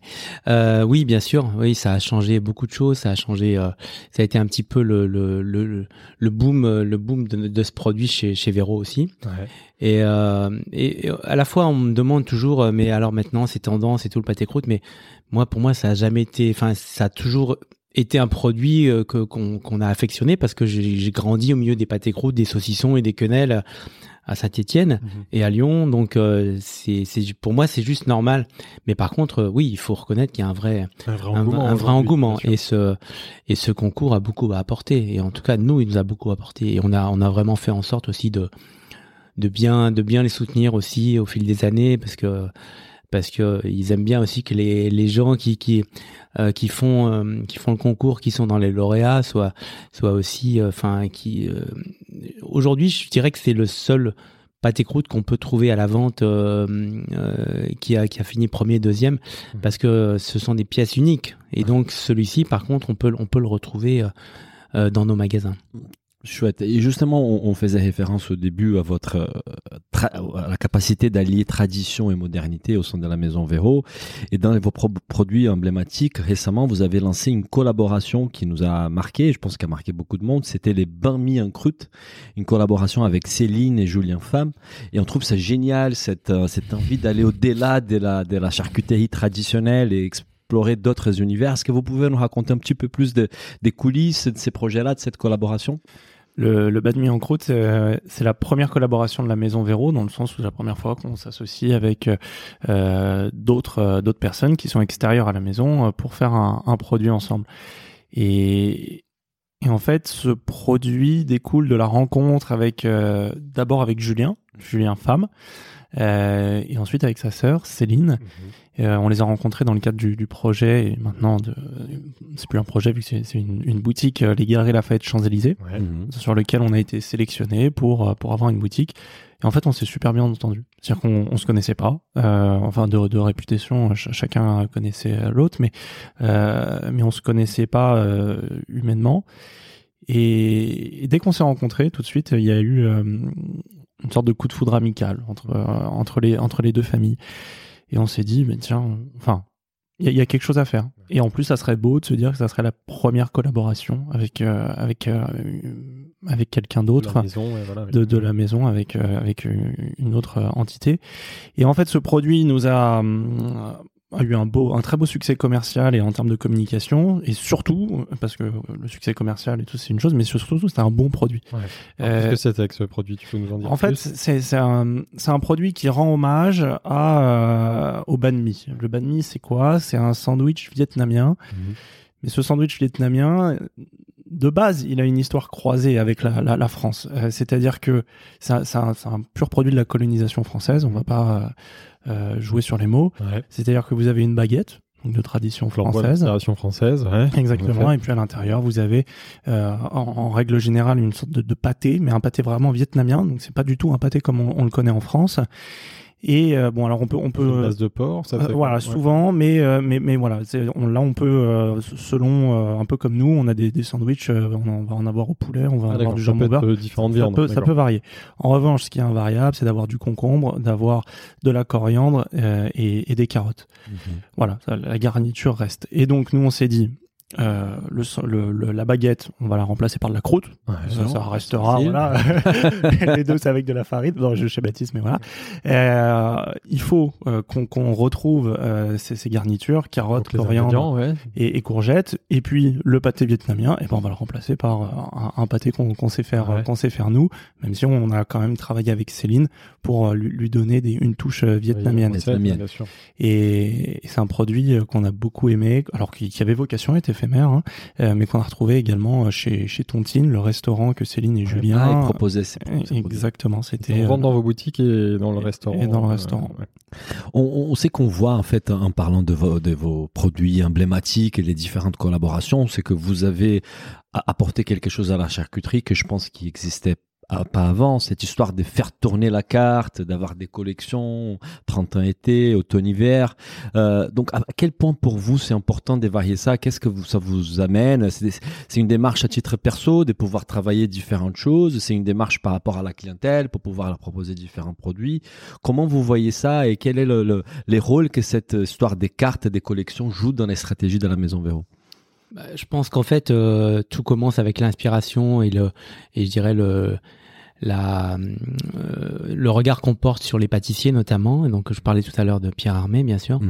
Euh, et ça, on est à la fin des années 90. Et là, on, quand je disais tout à l'heure, c'était il y a un siècle. C'est-à-dire que il y a un siècle, vous, enfin, on, jamais, il y a un micro qui, est- qui, qui, qui se tend vers un charcutier. Donc c'est pas le, c'est pas l'envie de faire du média, quoi. C'était pas notre problème du tout. Mais c'était, euh, c'était l'envie de, de progresser en, en, image. Euh, et encore, on, on réfléchissait même pas à ça. C'était juste envie de, de faire un travail un peu différent. C'était dans notre, euh, je crois, tous les deux avec Catherine, c'était dans notre, euh, dans, dans, dans nos, dans nos veines en fait. Hein. On n'avait pas forcément envie de, de, de, de, de faire ce travail, ce même travail répétitif, qui parce que c'était vraiment un travail répétitif, le métier de charcutier. Toujours Mhm. Tout le temps la même chose. Tout le temps, tout le temps. Et puis un été, je crois, on s'est dit, mais euh, bah, le fromage de tête, le pâté de campagne, euh, il fait, il fait 40 degrés. Enfin, à l'époque, il faisait peut-être que 30 d'ailleurs. euh, bah, on a peut-être moins envie. Et effectivement, c'est un, on peut, on peut dire que notre métier, en tout cas, il y a quelques années, était très, très saisonnier. Ouais. Et donc, l'été, c'était quand même beaucoup plus calme. Euh, parce qu'on n'offrait certainement pas une, une, une, une offre, euh, une, une, ouais, ouais, carte qui, qui, qui évoluait les cuisiniers le faisaient un peu et tout, mais nous pas du tout. Donc c'était vraiment cette envie de, de, de coller un petit peu à la, à la saison, à, à nos envies de, de, de gustatives aussi, de Mhm. envie de manger autre chose de différent. Mhm. Et aujourd'hui, alors c'est beaucoup plus fort que ça, bien sûr, parce que c'est quelque chose qui nous fait énormément euh, progresser, euh, qui, qui nous a fait énormément progresser d'un point de vue de l'image, bien sûr. euh, mais qui nous a fait grandir à, à tous les niveaux et, et aujourd'hui c'est juste une euh, enfin c'est quelque chose qui est dans notre ADN c'est quelque chose qui qui est euh, qui fait partie de, nos- de- du quotidien c'est euh, euh, on, on s'ennuie pas en fait hein. On- Que tous les ans, deux fois par an, vous repensez la carte Alors, pour faire évoluer. Alors, pas toute la carte, hein, je me dis. Oui, bien sûr. Restent, hein, mais- Et puis il n'y a pas que ces collections aussi, il y a aussi d'autres travails. Là, on est, on avait, on a amené le, pâté croûte du mois, et puis, puis ça peut être une collaboration aussi, mais mais c'est quelque chose qui nous qui nous fait exister, qui nous fait changer. Et il y a ce- cette routine qui n'existe plus surtout. C'est ça qui Oui. est important pour nous. Moi, je pense que pour vous, en tant qu'artisan, ça doit être magnifique de pouvoir travailler sur des produits différents et pas toute l'année faire la même chose. Bien sûr, Ça doit bien être sûr. excitant. Sinon, tout, tout à l'heure, on a parlé de votre vision, de la, de en effet, de la, la charcuterie, de la, la qualité des matières premières, mais c'est que l'autre pilier qu'on sent beaucoup quand on, on observe euh, la- votre charcuterie, c'est la créativité. C'est ça, c'est cette capacité à, à, re- à recréer des recettes en permanence, à explorer des choses différentes. Donc ça, on sent que c'est très important. Parce qu'en fait, Ouais. euh, on se, euh, on se dit que euh, si on veut, et ça- pour le moment ça, ça, ça marche plutôt bien, mais tout l'intérêt est de durer, Mhm. euh, si on veut euh, montrer une nouvelle vision et, et une, une presque une nouvelle façon de faire de la charcuterie sans, sans aucun, enfin sans aucune condescendance par rapport à nos confrères ou quoi Bien que ce soit, Mhm. mais, mais si on, on essaye de, de, de se réinventer, on n'arrivera pas à, à faire bouger les lignes euh, si jamais on, on reste euh, sur le pâté de campagne et euh, sur euh, l'andouillette. Euh, Mm. Moi, nous, c'est des produits qu'on adore. Euh, Bien sûr. L'andouillette, vous, vous me faites ça un soir, moi je me cuisine ça, j'a- j'adore. Voilà, ça sent un peu dans la maison, mais moi c'est une odeur que j'aime bon. beaucoup. Ouais, on est- Euh, mais par contre, C'est clivant, mais Voilà. je vois ce que tu veux dire. et, mais, mais par contre, mais par contre, euh, on sait que c'est pas avec ça qu'on va faire manger euh, des, des, des jeunes de, de 15-16 ans de, de la charcuterie. Par contre, en travaillant euh, des, des produits qu'ils ont l'habitude de manger, en travaillant euh, également, alors le, Les le- ingrédients, c'est ça? Oui, excusez-moi, ouais, ouais. ouais. excuse-moi, euh, de- des ingrédients qu'ils ont l'habitude de manger et également et le goût, nous, c'est vraiment, enfin, voilà, c'est si c'est pas bon, on le fait pas. Enfin, Et- si et c'est quel pas type bon, d'ingrédients Vers quel Euh, type d'ingrédients tu vas justement pour euh, voir un public Pardon, je t'ai coupé. hein. Un, public, un public plus jeune. Ben, en fait, les- on essaye, euh, c'est-à-dire que la réponse que, que je vais pouvoir t'apporter là ne sera pas la même que euh, celle que j'aurais pu t'apporter il y a un an et sera pas la même que celle que je t'apporterai dans un an. Mhm. Là, par exemple, un des produits un peu, euh, un peu en mode en ce moment, c'est le poulpe. Ouais. Euh, deuxième exclusivité pour, pour la collection euh, automne-été, euh, automne-été, printemps-été, on Ouais. travaille sur un pâté en poulpe. Pâté en Ça poule. va. J'adore le. J'adore. J'adore les J'adore le nom en Et plus. ça, ça va être très très sympa. Tu peux, tu peux nous raconter un peu plus la recette de ce pâté en poule en exclusivité. Ah, et alors, là, je, je viens quand même de vous teaser pas mal de trucs. Ça va être. ça, sera, un- ça sera un peu citronné Ouais. euh, et on va faire un, un- certainement un mélange avec euh, poulpe cochon poulet mais avec une grosse dominante sur le poulpe Ah ouais. Euh, mais un produit on va peut-être euh, un travail sur sur la gelée aussi qui qui mm, devra euh, donner un petit coup de pep donc Et donc là, il faut pas- attendre euh, le printemps. il faut, faut attendre le- la, la moitié du mois de- la, Et- la mi-mars et donc le printemps on va organiser un nouveau podcast euh, vers On va la trouver mi-mars. on, va- on peut faire un épisode de plat du jour pour le lancer. C'est ça. du, du poulpe, euh, enfin du pâté en poulpe, parce que j'adore. Mais en effet, juste pour raison, et c'est- t'as t'as raison, c'est que ça va être un plat qui, qui donne beaucoup plus envie en période estivale ou au beau jour. On a plus envie de ce genre de produit qu'un une rillette ou un truc un peu plus lourd. Et d'un point de vue communication, c'est aussi un alibi de communication pour parler, encore une fois, d'un nouveau produit. C'est toujours une excuse pour prendre la parole et, et- et faire euh, connaître votre savoir-faire. Donc ça, c'est génial. La production, c'est une question qu'on se posait. On va commencer à rentrer dans la partie plus business, hein, de, de business of bouffe. Évidemment, on a parlé pas mal bouffe, on a pas mal goûté. Euh, on va continuer à manger, j'espère. Euh, la production, en fait, comment vous organisez aujourd'hui la production? Je suppose qu'au début, c'était l'atelier, c'était l'arrière-boutique euh, où vous produisez. Ouais. Aujourd'hui, vous avez grandi. Où est-ce que vous produisez vos, vos produits Alors maintenant, on est à Ivry-sur-Seine, donc euh, vraiment à côté de la place d'Italie, porte d'Ivry. Mhm. Voilà, c'est pas très loin. Il se trouve qu'on a deux boutiques rive gauche qui sont vraiment euh, le plus proche possible de cet atelier, donc ça c'est très pratique. Les autres boutiques rive droite, les trois autres, bon c'est un petit peu plus loin, mais mais dans l'ensemble c'est c'est un axe qui roule bien, donc on n'est pas très loin. On a 600 mètres carrés, Tout est produit là-bas. tout est produit a- a- à, à Ivry. Il n'y a plus de production dans les. Dans les Non, boutiques non, non, en fait, il nous reste des arrières, euh, des, des, des cuisines encore dans le sixième et dans le quinzième, avec, euh, comme c'est les boutiques, les deux boutiques les plus fortes, notamment la maison mère, on a besoin de, de, de, de gens, de, de professionnels encore, de, donc de charcutiers euh, ou cuisiniers.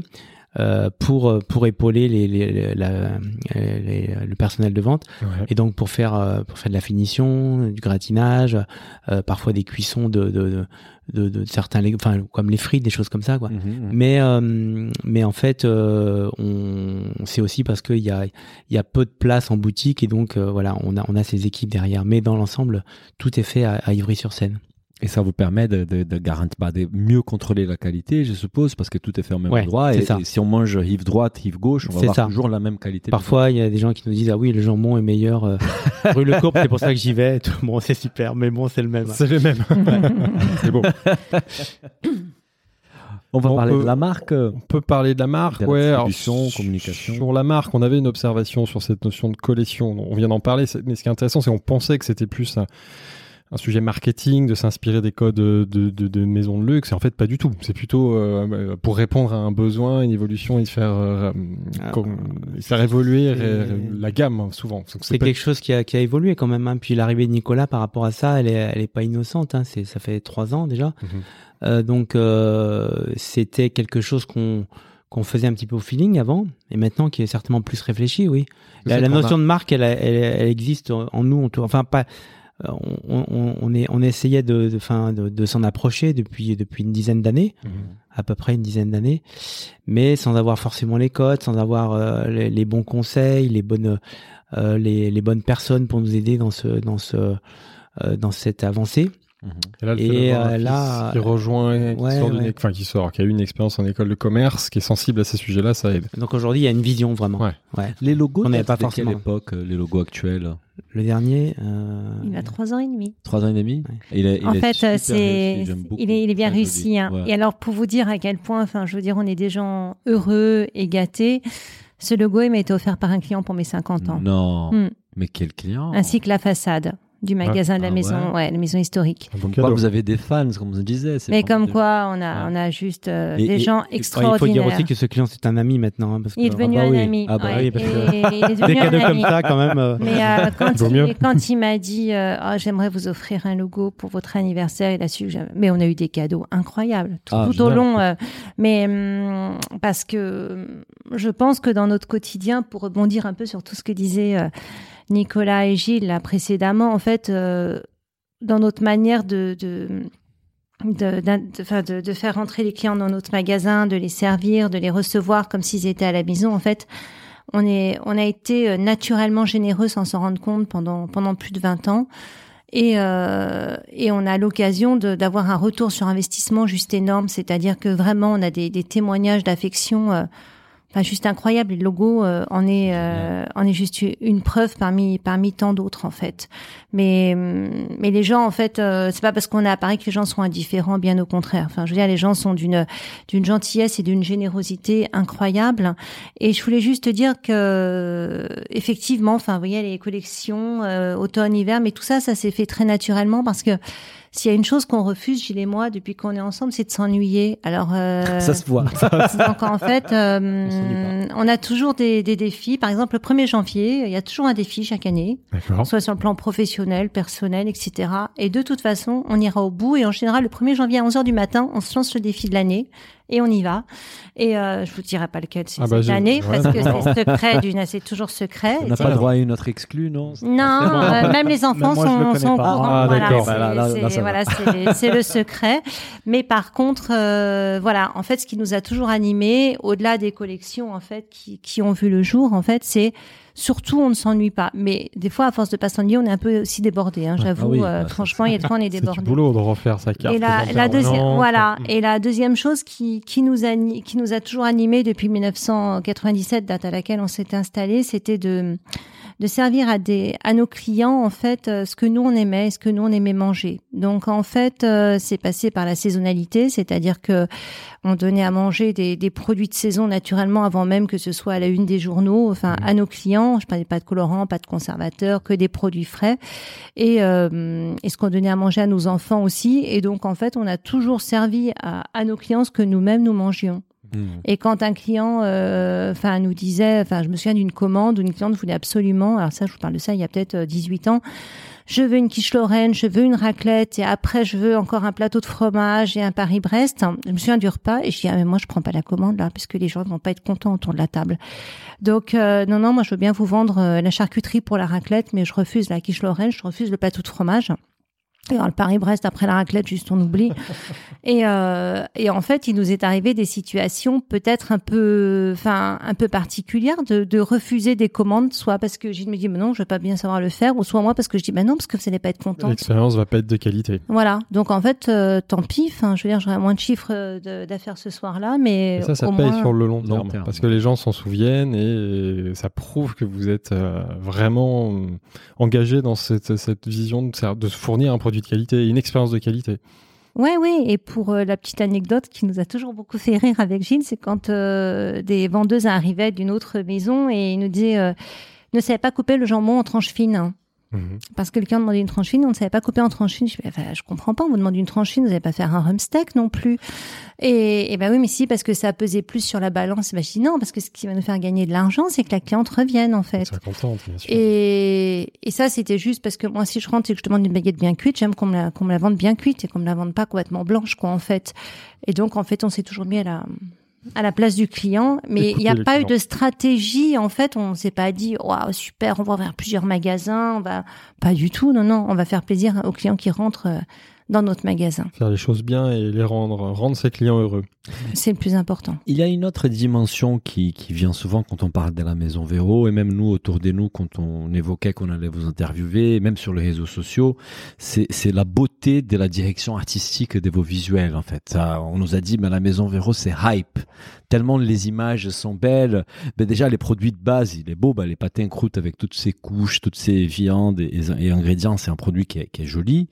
Euh, et en plus, vous avez euh, su extraire les mieux de ces produits-là avec des belles photos. Et Si je dis pas de bêtises, vous travaillez avec des social food, c'est les, les photographes. Oui. Alors en fait, on travaille avec eux pour euh, tout ce qui est réseaux sociaux. Mhm. C'est-à-dire que les, les 99% des visuels que vous allez voir sur notre page Instagram et sur notre Facebook, euh, ça va être fait par euh, Shirley Mathieu, donc euh, Social photographe, hein, ça. Ouais. Exactement. Et puis ensuite, on va avoir euh, un autre pan, c'est celui euh, de la direction artistique de la Maison Véro, au sens propre du terme. Et ça, c'est fait par un studio qui s'appelle Blackadder.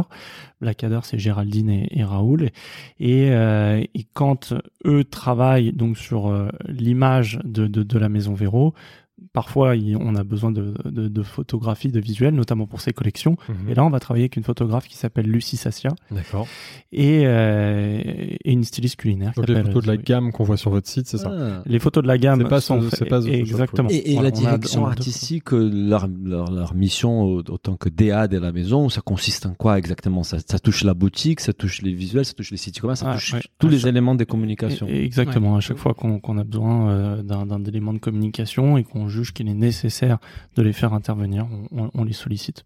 Bah bravo. En tout cas, bravo, parce que, Bon, comme super. disait Daniel, c'est très esthétique, mais au-delà de ça, ça se trouve, ça donne vraiment envie. hein. C'est Oui. c'est ce que je dis à Daniel depuis que je le connais. Dès que je vois passer une publication Maison Véro sur Instagram, j'ai ça donne envie, on a envie de le bouffer, le pâté Oui, on était avec Amandine qui travaille avec nous avant que vous arriviez. On était sur votre site. Elle disait mais j'ai envie, de... c'est ouf, j'ai envie de tout acheter tellement c'est beau. Et, et même, Et au, en plus c'est bon. et même, au petit, et même au petit déjeuner, c'est ça qui est bizarre. C'est surtout bon. C'est surtout bon. bizarre.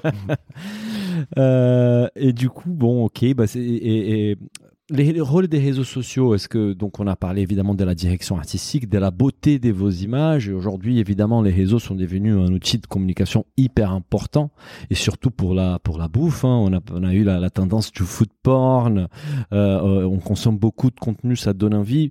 Quand est-ce que c'est devenu un élément important de votre stratégie? C'est avec ton arrivée, Nicolas?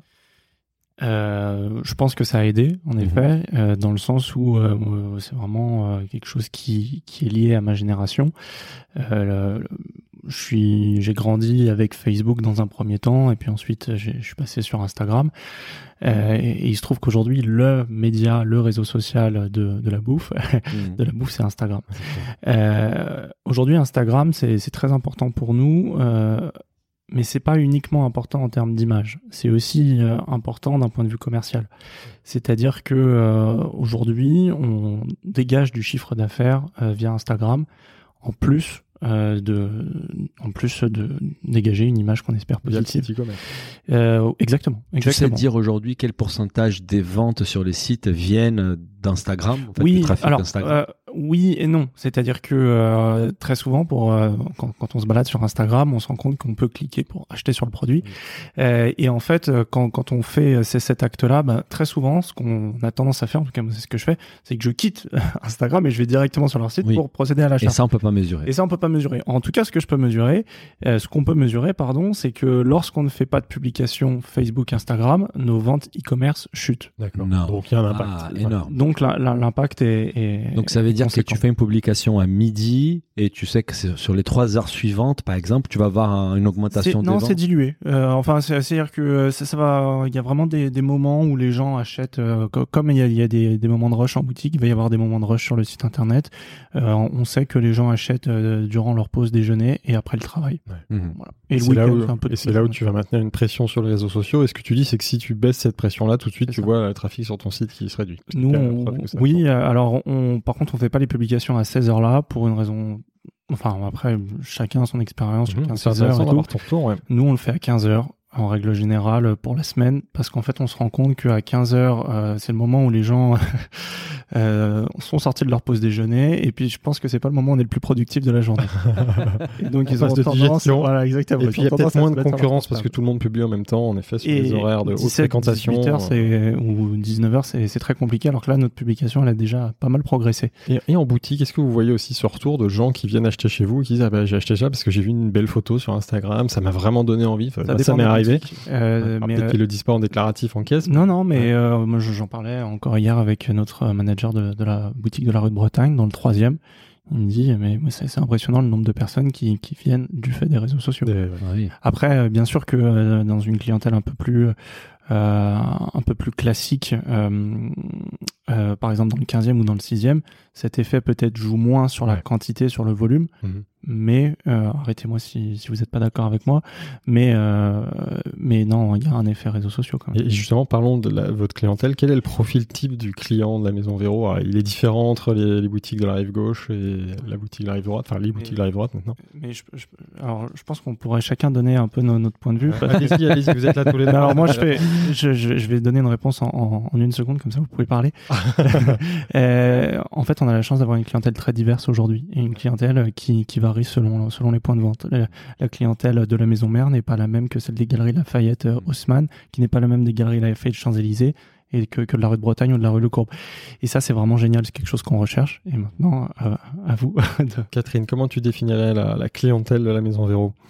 Bah, la clientèle de la maison Véro, euh, ça va de 7 ans à 99 ans, dans le sens où euh, il y a des il y a des petits qui sont venus chez nous en 97, qui ont toujours eu soit leur petit morceau de saucisson, soit leur tranche de jambon, qui m'ont appelé Tati Jambon, qui sont aujourd'hui des, des adultes d'une d'une trentaine d'années, et, euh, et donc eux sont toujours clients aujourd'hui avec leurs enfants.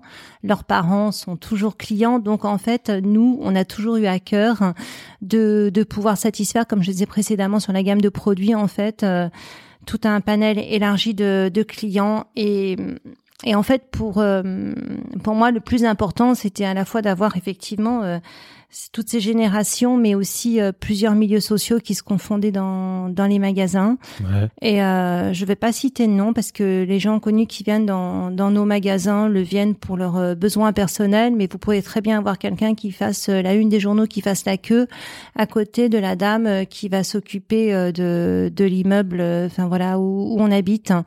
Et tout ça, ça fait un très un très joli mariage qui qui nous correspond complètement. Mhm. Donc à la fois sur l'âge vraiment très diversifié et par contre effectivement je dois quand même saluer que euh, enfin pas saluer mais euh, noter surtout que l'arrivée de Nicolas a fait ouais je peux saluer aussi que l'arrivée de Nicolas a fait qu'il y a une clientèle de plus en plus jeune qui rentre dans nos magasins Mhm.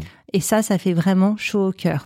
Et par contre effectivement vous allez à la fois avoir euh, la personne qui fait la une des, des journaux et à la fois la personne qui va être euh, très anonyme et plus simple dans son quotidien. Et tout ça, ça va très très bien Ça se marie ensemble. bien. Voilà. Et justement, en parlant de la clientèle, on pense à, à la distribution et aux boutiques parce que c'est quand même lié. Euh, on discute. Moi, j'habite dans les 19e arrondissements et, et en fait, euh, votre boutique historique, ça fait un peu loin pour moi. Donc, quand vous avez euh, ouvert à, à la boutique rue Bretagne, tout de suite, j'avais une maison Véro plus proche et c'est vrai que mon ma fréquence des consommations de vos produits, elle a augmenté par cette proximité. Et j'imagine que je suis pas les seuls euh, habitants rive droite qui a commencé à, vous consommer de façon plus euh, Est-ce que vous pouvez nous expliquer un peu l'évolution des boutiques euh, Combien de temps vous avez eu que la boutique historique Quand est-ce que vous avez ouvert la deuxième boutique, troisième Comment ce développement il a eu lieu et voilà comment ça se vous voyez la, suite de tout ça? Bah, en fait, euh, d'abord, donc 97, c'est la première boutique, et puis il se passe quand même beaucoup d'années où on, est submergé, où euh, on passe de, de 2 à, à 25 salariés, je crois. Dans la même boutique. Ouais, en 2004, où on était, enfin, Waouh. j'ai un jour, je vous emmènerai voir les cuisines. Vous allez voir, on était euh, donc une quinzaine à fabriquer. Dans À 20 qui- à- mètres carrés ou Ouais, non, un peu plus. un quand peu même. plus. Allez, Ah, trois. Ça fait pas beaucoup. Euh, et, et donc on, on a connu enfin des époques euh, enfin c'est héroïque quoi c'était comme quand elle- Catherine parlait de la de cette fameuse corde avec le passe-plat qui a duré 2 3 ans où euh, on s'est usé les mains à monter les plats euh, on allait presque plus vite les monter à pied en montant on montait en courant les marches parce que parce que le passe-plat euh, c'était euh, c'était usant. Euh, donc on, est resté pendant des années débordé et en- avec tout le temps la queue dans ce magasin jusqu'à donc euh, 25 personnes à travailler. Jusqu'en 2005 euh, où là on, enfin on, trouve ce, ce second point de vente qui était plus un- une manière de de, de, de, de se dire on, va avoir un, un autre outil de travail euh, on l'a choisi aussi pratique parce que il était euh, de, au rez-de-chaussée et moi j'avais je commençais à avoir des problèmes de dos et j'étais très fatigué déjà alors que j'étais encore super jeune. Mhm. Euh, donc on le choisit peut-être pas, pas... merci. Euh, on le choisit pas forcément par rapport à son emplacement, la rue Le Courbe. Dans les Euh, 15e. Ouais, mais surtout par rapport euh, au- à la disposition des locaux. Et, euh, et on en fait un peu l'annexe. Et on se dit, euh, bon, c'est pas très loin en plus. Donc, euh, en gros, l'idée, c'était peut-être que Catherine aille dans le 15e et, et puis moi, je reste dans le 6e. Puis ça, ça a duré euh, 15 jours, je crois. on a compris qu'il fallait surtout rester dans le 6e et qu'il fallait à tout prix que les, les, les, les responsables de, de cette boutique dans le 15e mettent leur marque et, et prennent, le, prennent, euh, je dirais, le- l'empreinte de ce, euh, donnent leur empreinte. Et donc, et pendant euh, dix ans, on est resté euh, avec ces deux boutiques, avec deux ateliers de cuisine, euh, et donc avec un fonctionnement finalement assez traditionnel par rapport à par rapport à, ce métier, euh, avec euh, quelques-uns de nos confrères qui avaient aussi deux magasins, mais c'était en général euh, un des deux de- du couple qui tenait euh, une boutique et l'autre. Et nous déjà, on avait commencé à finalement à rester tous les deux dans le sixième. Donc il se passe une dizaine d'années, puis en en 2015, on, on visite. Excuse-moi, je t'in- je t'interromps juste. En fait, euh, effectivement, on ouvre le cours, mais on voulait pas s'ennuyer. Donc, entre-temps, il y a eu New York quand même. Ah, Ah, bah voilà. on va- C'est-à-dire que les, Ah deux, les deux en même temps, parce on, qu'on on s'est gardait New York par la suite. hein. Ouais, Non, mais ouais, voilà, tout, Ouais, tout en même temps. C'est pas 10 ans de Non, non, non, non, on s'est pas ennuyé pendant 10 ans. Non, non, pendant Catherine, elle 10 ans. supportait pas cette idée d'imaginer. Non, non, non, là, il y a eu New York, c'est vrai, en 2005, ouais, c'est ça. On va, on va dédier un On va en parler, on en parlera après. ouais.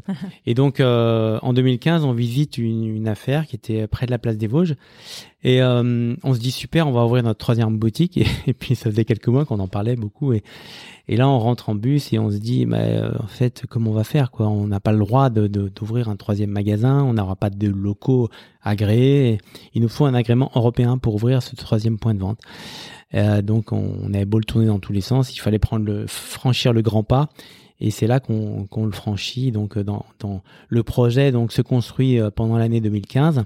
Et en, en décembre, on signe un, cet atelier à Ivry avec l'envie d'ouvrir donc donc ce troisième magasin aux Galeries Lafayette, ce qui est chose faite en avril euh, ou mars 2016. Et, euh, et puis après, on suivit la rue de Bretagne et en, en novembre 2018 et les Champs-Élysées en, en mars 2019. Juste une question, j'ai pas compris cette histoire d'agrément. Ouais. Pourquoi tu pouvais pas ouvrir une troisième, Troisième boutique. un troisième point de Ah, vente parce qu'en fait, les volumes étaient trop importants pour euh, Ah. supporter euh, en fait une euh, supporter d'un point de vue sanitaire C'est En fait- licence. euh, Ouais, c'est ça. Ouais, Donc en fait, l'agrément européen, il nous sert euh, pour travailler sur Paris essentiellement, D'accord. euh, mais on peut expédier dans toute l'Europe. Voilà. Ah, super. On le fait un petit peu. Avant, tu l'avais petit peu. pas, donc tu pouvais pas livrer une autre boutique. Enfin, Alors euh, à partir du moment aussi, une deuxième boutique, c'était qui- possible. mais une troisième. Mais une parce que troisième, tu, passais un seuil sur euh, les volumes. ça. Et puis de toute façon, euh, on n'est pas, on n'est plus tous les locaux. Ouais, c'était pas possible. Je veux Les locaux sont pas aux normes. Donc du coup, vous, devez créer trop petits. Trop petits. Donc vous devez avoir un local de production Ouais, plus ça. Aux normes, avec cet agrément pour ensuite. Donc en fait, euh, le, voilà, c'est ça. Le local nous a permis de, de nous développer. Euh, c'est un investissement, mais en plus, un- ça a été une vraie, euh, comment dire, une, un vrai cap fran- franchi. euh, Mm. Voilà, tout a basculé quand même en 2015-2016 aussi euh, d'un point de vue de, de- des maisons véro parisiennes. hein. Mm. Ça, c'est un gros, Et un gros aujourd'hui, vous avez un outil qui vous permet de continuer, si vous souhaitez, ces développements, parce Ouais, que vous avez un télé fait. de production centrale qui est... Tout à fait. C'est pour fait. ça que ça s'est accéléré à partir de 2015 avec la la première boutique, c'est laquelle? C'est rue de Bretagne non, c'est le, c'est le comptoir de Galerie euh, Lafayette. Galerie Lafayette, boulevard Haussmann. D'accord. Euh, et après, donc, euh, donc c'est rue de Bretagne, euh, Rue de 2018, Bretagne, c'est quelle année? 2018 euh, c'est ça? novembre. Ouais. Et quelques mois plus tard, donc là, on ouvre deux boutiques en six mois. Et waouh, c'est. Ah oui, c'est sportif. Ouais, ouais, ouais. Donc, euh, mais ça s'est bien passé. Mm. Quand vous dites comptoir, ça veut dire que l'offre, elle n'est pas identique dans les comptoirs que dans les boutiques ou c'est quoi la différence en Alors, fait? Boulevard Haussmann, c'est pratiquement, pour nous, c'est une boutique, hein, parce qu'elle est, euh, l'appellation, c'est comptoir, euh, voilà, comme on peut le, voilà, mais c'est, ce sont les, les, les mêmes produits, bien sûr. Par contre, le comptoir des Champs-Élysées, euh, c'est différent parce que c'est, c'est un food court. Oui. Et, et donc, en fait, l'offre est un petit peu plus réduite. Et surtout, elle est vraiment adaptée à, à manger sur place, Oui. quand les restaurants sont ouverts, bien sûr, parce que là, Mhm. c'est pas le cas. Malheureusement, ouais. Euh, donc là, c'est c'est c'est des produits à emporter, euh, à manger, mais avec une offre plus plus limitée que dans les dans les dans les magasins. Si on devait résumer, en fait, il y a quatre maisons Véro, dans le 6e, dans le 15e, Galerie Lafayette Haussmann et rue de Bretagne, et il y a une sélection un peu plus réduite, c'est le comptoir Véro qui est sur les Galeries Lafayette les Champs-Élysées. Champs-Élysées. Les quatre maisons Véro proposent les mêmes les produits. mêmes produits. Et Qui alors là, un scoop quand même. Parce Ah, que, ah, d'accord, euh, je dirais que. Nicolas n'est pas encore au courant. Ça s'est fait ce matin. Ils on ont acheté une boutique. Euh, lundi, euh, ce lundi, euh, voilà, la maison Véro, le comptoir Véro s'étoffe un peu sur les Champs Élysées avec deux, deux comptoirs au lieu d'un. Oui, mais ça, je suis au courant. Non, c'était lundi. J'adore. Ils sont peu pour C'est génial, les podcasts en famille. On va j'adore. continuer. Ouais, il faut qu'on Il fasse a pas plus l'air de- comme il a ça. pas l'air d'accord. on va revenir, on va redonner la parole à notre audience qui, qui est très engagée avec, euh, voilà, qui, qui aime vous poser des questions. Donc la première question, c'est aussi d'une auditrice fidèle, Marie Calac via LinkedIn. Euh, la Rolls du pâté en croûte s'imagine-t-elle faire des pop-up éphémères dans les épiceries, épiceries fines indépendantes de France? Euh, Est-ce que ce- bon, cette dame est épicière Euh, Non, non, non, absolument. En fait, euh, on, on a une contrainte. Et cette contrainte, malheureusement, mais ça fait aussi la beauté de la chose, on peut pas la, la transgresser. C'est que nos produits sont, c'est pas moi qui les appelle comme ça, c'est de l'ultra frais. C'est-à-dire que ce que vous allez voir dans les boutiques, la majorité, du, enfin pour, pour la plupart, c'est des produits qui ont été cuisinés soit la veille, soit le matin même. Si jamais, et c'est pour ça qu'un développement en province est, aujourd'hui pas d'actualité, si jamais on devait ouvrir euh, un pop-up pâté en croûte à Nice, il faudrait que tous les jours, on achemine, depuis notre atelier d'Ivry-sur-Seine, des pâtés croûtes. Il y en a qui le font. Hein. Euh, avec Chronofresh, Ouais. avec Chronofresh et tout, bien sûr. Mais, par mais, contre, mais, mais- Ah oui, avec les nitrates. Non, non, même pas, même pas. Tu peux le faire en frais. C'est Euh, juste que euh, déjà, c'est. C'est un jour de livraison Ouais, et, tu, et l'idéal tu peux perdre que- en fraîcheur. C'est ça. Et puis il y a peut-être un choc thermique parce que tu. Enfin, même pas, non parce Non, non, à parce 4 que degrés. euh, la là, livraison non, est, ouais. est plutôt bonne, mais mais mais, le en fait, on, on- aujourd'hui, avec les contraintes qu'on se fixe, à savoir, il y a des contraintes qui sont souhaitables, hein, c'est de se dire pas pas d'additifs, pas de salinité, pas tout ça. On a un produit qui se conserve beaucoup moins bien. En plus de ça, vous rajoutez l'autre contrainte dans un pâté en croûte, bah, c'est qu'il y a de la pâte, c'est la croûte, Euh, et la croûte c'est encore plus sensible que le, contenu même que la farce qui est à l'intérieur, la farce charcutière. Aujourd'hui, euh, c'est des choses qui en soi seraient techniquement possibles, mais qui nécessiteraient une organisation folle pour euh, Peu d'aide. ouais, peu de retour. la- En éphémère, parce qu'on a une autre question de Lucie Videgrain qui va dans ce sens, une question qui me tient à cœur d'ailleurs. Est-ce que vous avez l'ambition de vous développer carrément en région, mais là, à ce moment-là, d'avoir des sites de Il production faudrait des ateliers Ouais, c'est dédiés si on voulait, euh, si on, on souhaite garder la même, euh, euh, le, le même standing et la même qualité. Et bien sûr que si jamais on, on ouvre quelque part, on souhaite garder la même qualité. Il y a une ville comme Saint-Etienne où il y aurait peut-être des choses à faire. Saint-Etienne, c'est la, la, la, la seule exception qui, qui nous ferait peut-être un jour ré- réfléchir un peu de plus revenir là où tout a en tout cas, il, il nous relance souvent. Euh, Il y, a- il y a toujours une maison Véro là-bas ou Non, non, non, Non. non, non, elle a fermé en 98. D'accord. Euh, et c'est vrai que euh, on y était encore il y a, il y a pas très longtemps pour la sortie du livre. Et, euh, et c'est vrai qu'on a été reçus par la mairie. Ah ouais. Ils ont été très Ah gentils avec nous et Oui. euh, ils ont passé, ils nous ont accompagnés pendant la journée. Et Donc, bien, on a- euh, on a ils une sentent, euh, audio du maire de. Donc euh, ils, sont fait. toujours très, enfin ils savent qu'on est toujours attaché bien sûr à la région. à la région. Maman est toujours là-bas. Ouais. On y va pour le foot aussi, tout, Ah, le plus, qu'on peut.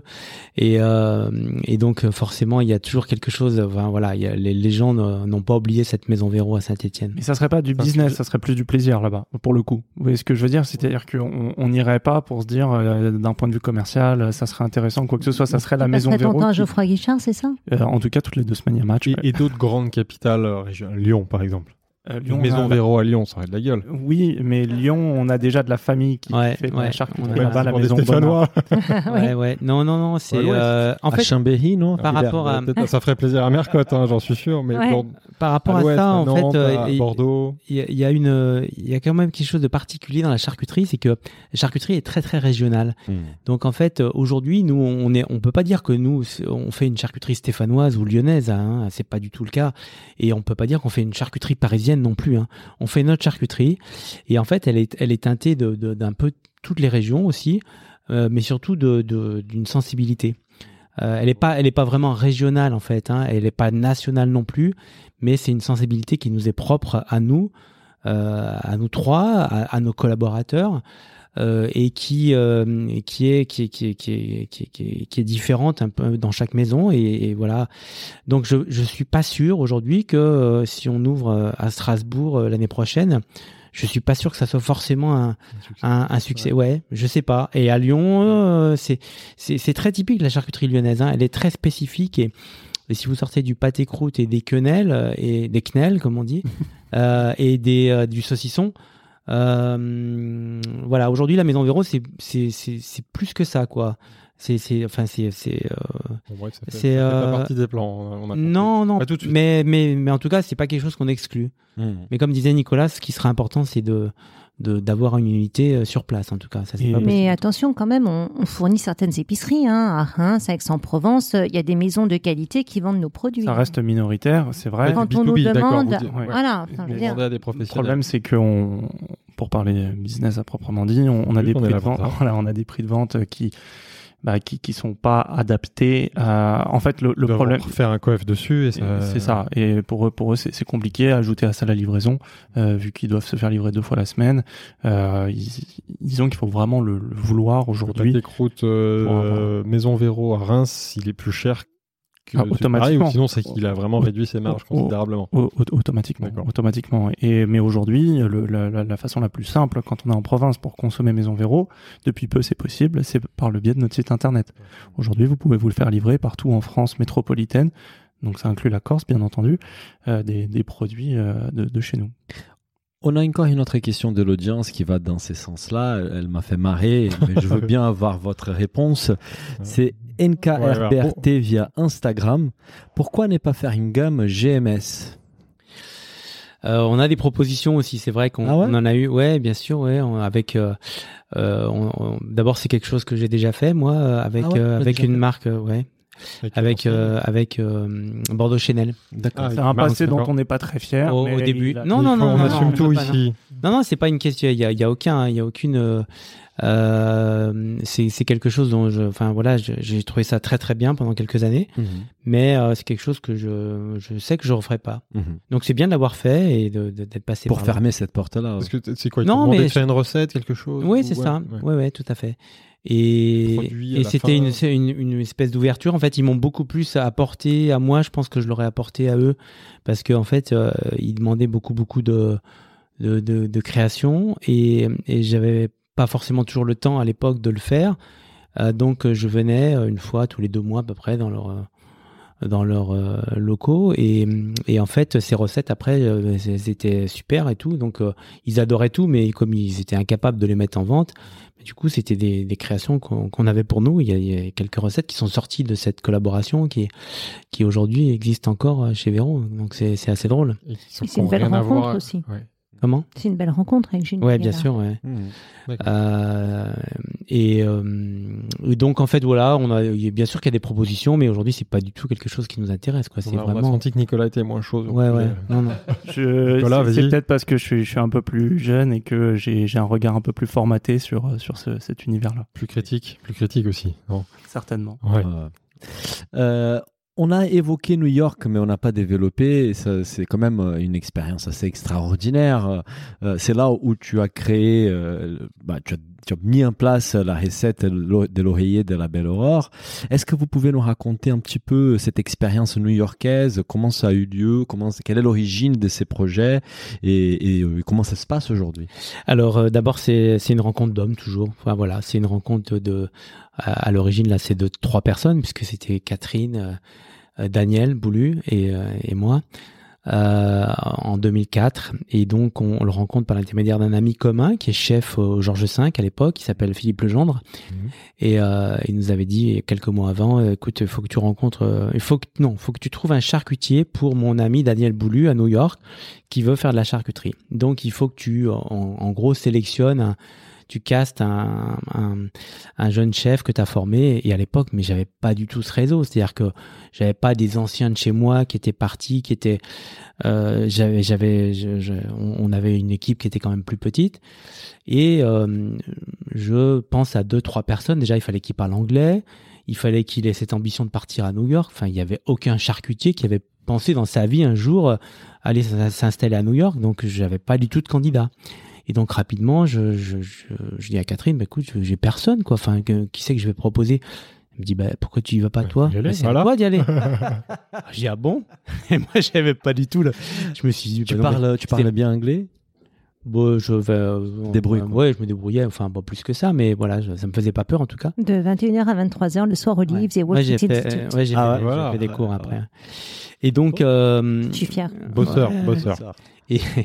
Et, donc, euh, on, commence à envoyer des messages à Daniel Bougnou à New York, à vouloir le rencontrer.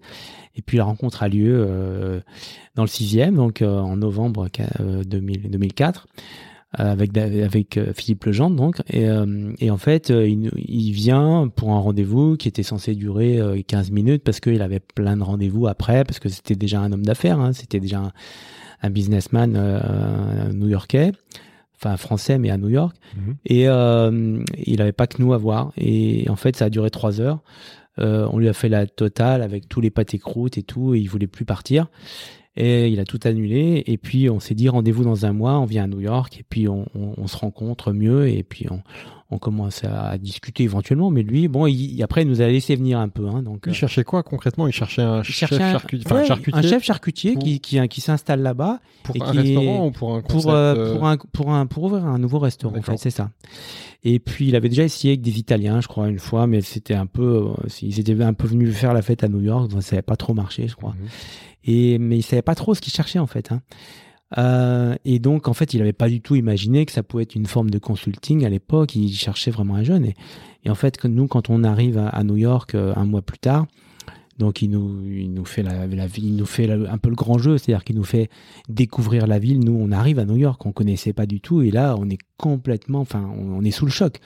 La ville nous bouleverse, euh, son, son business nous, nous impressionne énormément, et, euh, et là, on se dit, on peut pas passer à côté de ça, quoi. C'est exceptionnel, il faut qu'on arrive à, à vivre cette aventure euh, auprès. Et là, il nous a laissé venir, il nous a dit, euh, enfin, il dit, il en parlait plus du tout quand on était là ce week-end. Hein, juste, il nous montrait un petit peu son son sa vie et son, son empire un peu. Et puis euh, donc là, je, je, je- dis à Catherine, bon ben maintenant c'est à nous de, de le faire. Et puis euh, donc à la fin du séjour, je vais le voir dans son bureau et tout, un peu impressionné. Et puis je lui dis, bah écoute Daniel, enfin écoutez, vous voyez à l'époque, euh, je reviens quand vous voulez. On fait une expérience. euh, on fait un, un, un buffet, on fait, on fait découvrir nos produits, puis on voit ce que ça peut donner.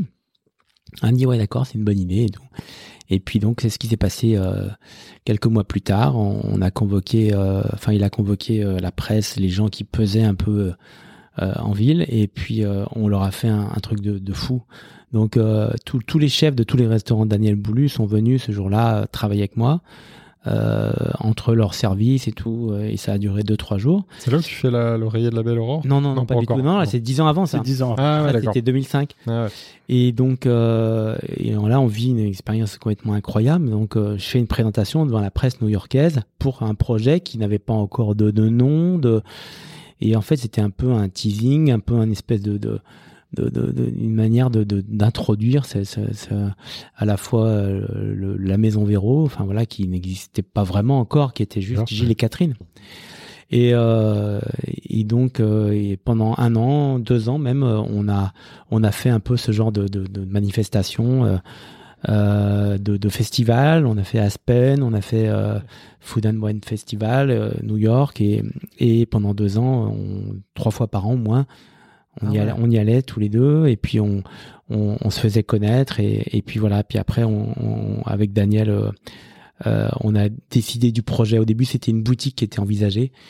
Et finalement, c'est un bar à vin qui s'appelle Barboulu, qui a ouvert en, en janvier 2008, euh, sur, en face de, de, en face de, le- de l'opéra, Lincoln. Center. Ouais, vin Ouais. charcuterie et cuisine française. D'accord. Et à l'ouverture, donc euh, janvier 2008, c'est c'est un événement incroyable. Euh, Il y a la télé qui est venue, euh, TF1 qui est venu avec nous et tout. Ah ouais. Et puis, euh, ouais, c'était c'était juste incroyable. On était aussi avec nous. On Ouais. était Ah tous ouais. les On a quatre. voulu les faire participer à cette On aventure. aurait dû Et, chercher cette. euh, ah ouais. Et, et, et donc, euh, euh, ça a été, ça a été un, un buzz incroyable, quoi. C'est-à-dire que, que, comme disait Daniel Boulu, enfin, même mon chef, euh, qui était mon bras droit, qui est parti s'installer là-bas, était devenu plus célèbre que Barack Obama et que. C'est Et- ouais, comment dépassés ça par ça- les ça- événements. Enfin, surtout quand les médias français te suivent à ce moment-là. Comment tu l'expliques ça? Euh, bah nous on comprend pas trop. hein. Ouais. C'est-à-dire que euh, nous c'est juste une histoire euh, de rencontre, mais on, on est un peu dépassé par les événements. hein.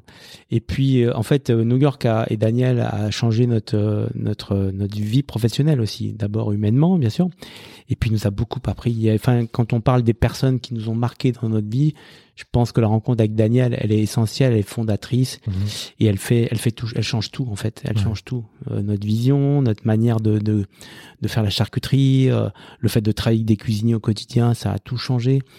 Et, euh, et, et, euh, enfin aujourd'hui, non seulement euh, on, on est on est toujours on a toujours cette relation avec Daniel aussi forte, Mhm.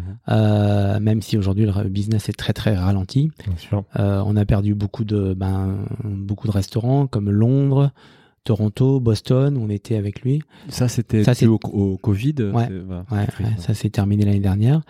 Et par contre, à New York, euh, voilà, c'est en attente d'une, d'un, d'un, comment dire, d'une réouverture, parce que là, ils réouvrent le 14 février.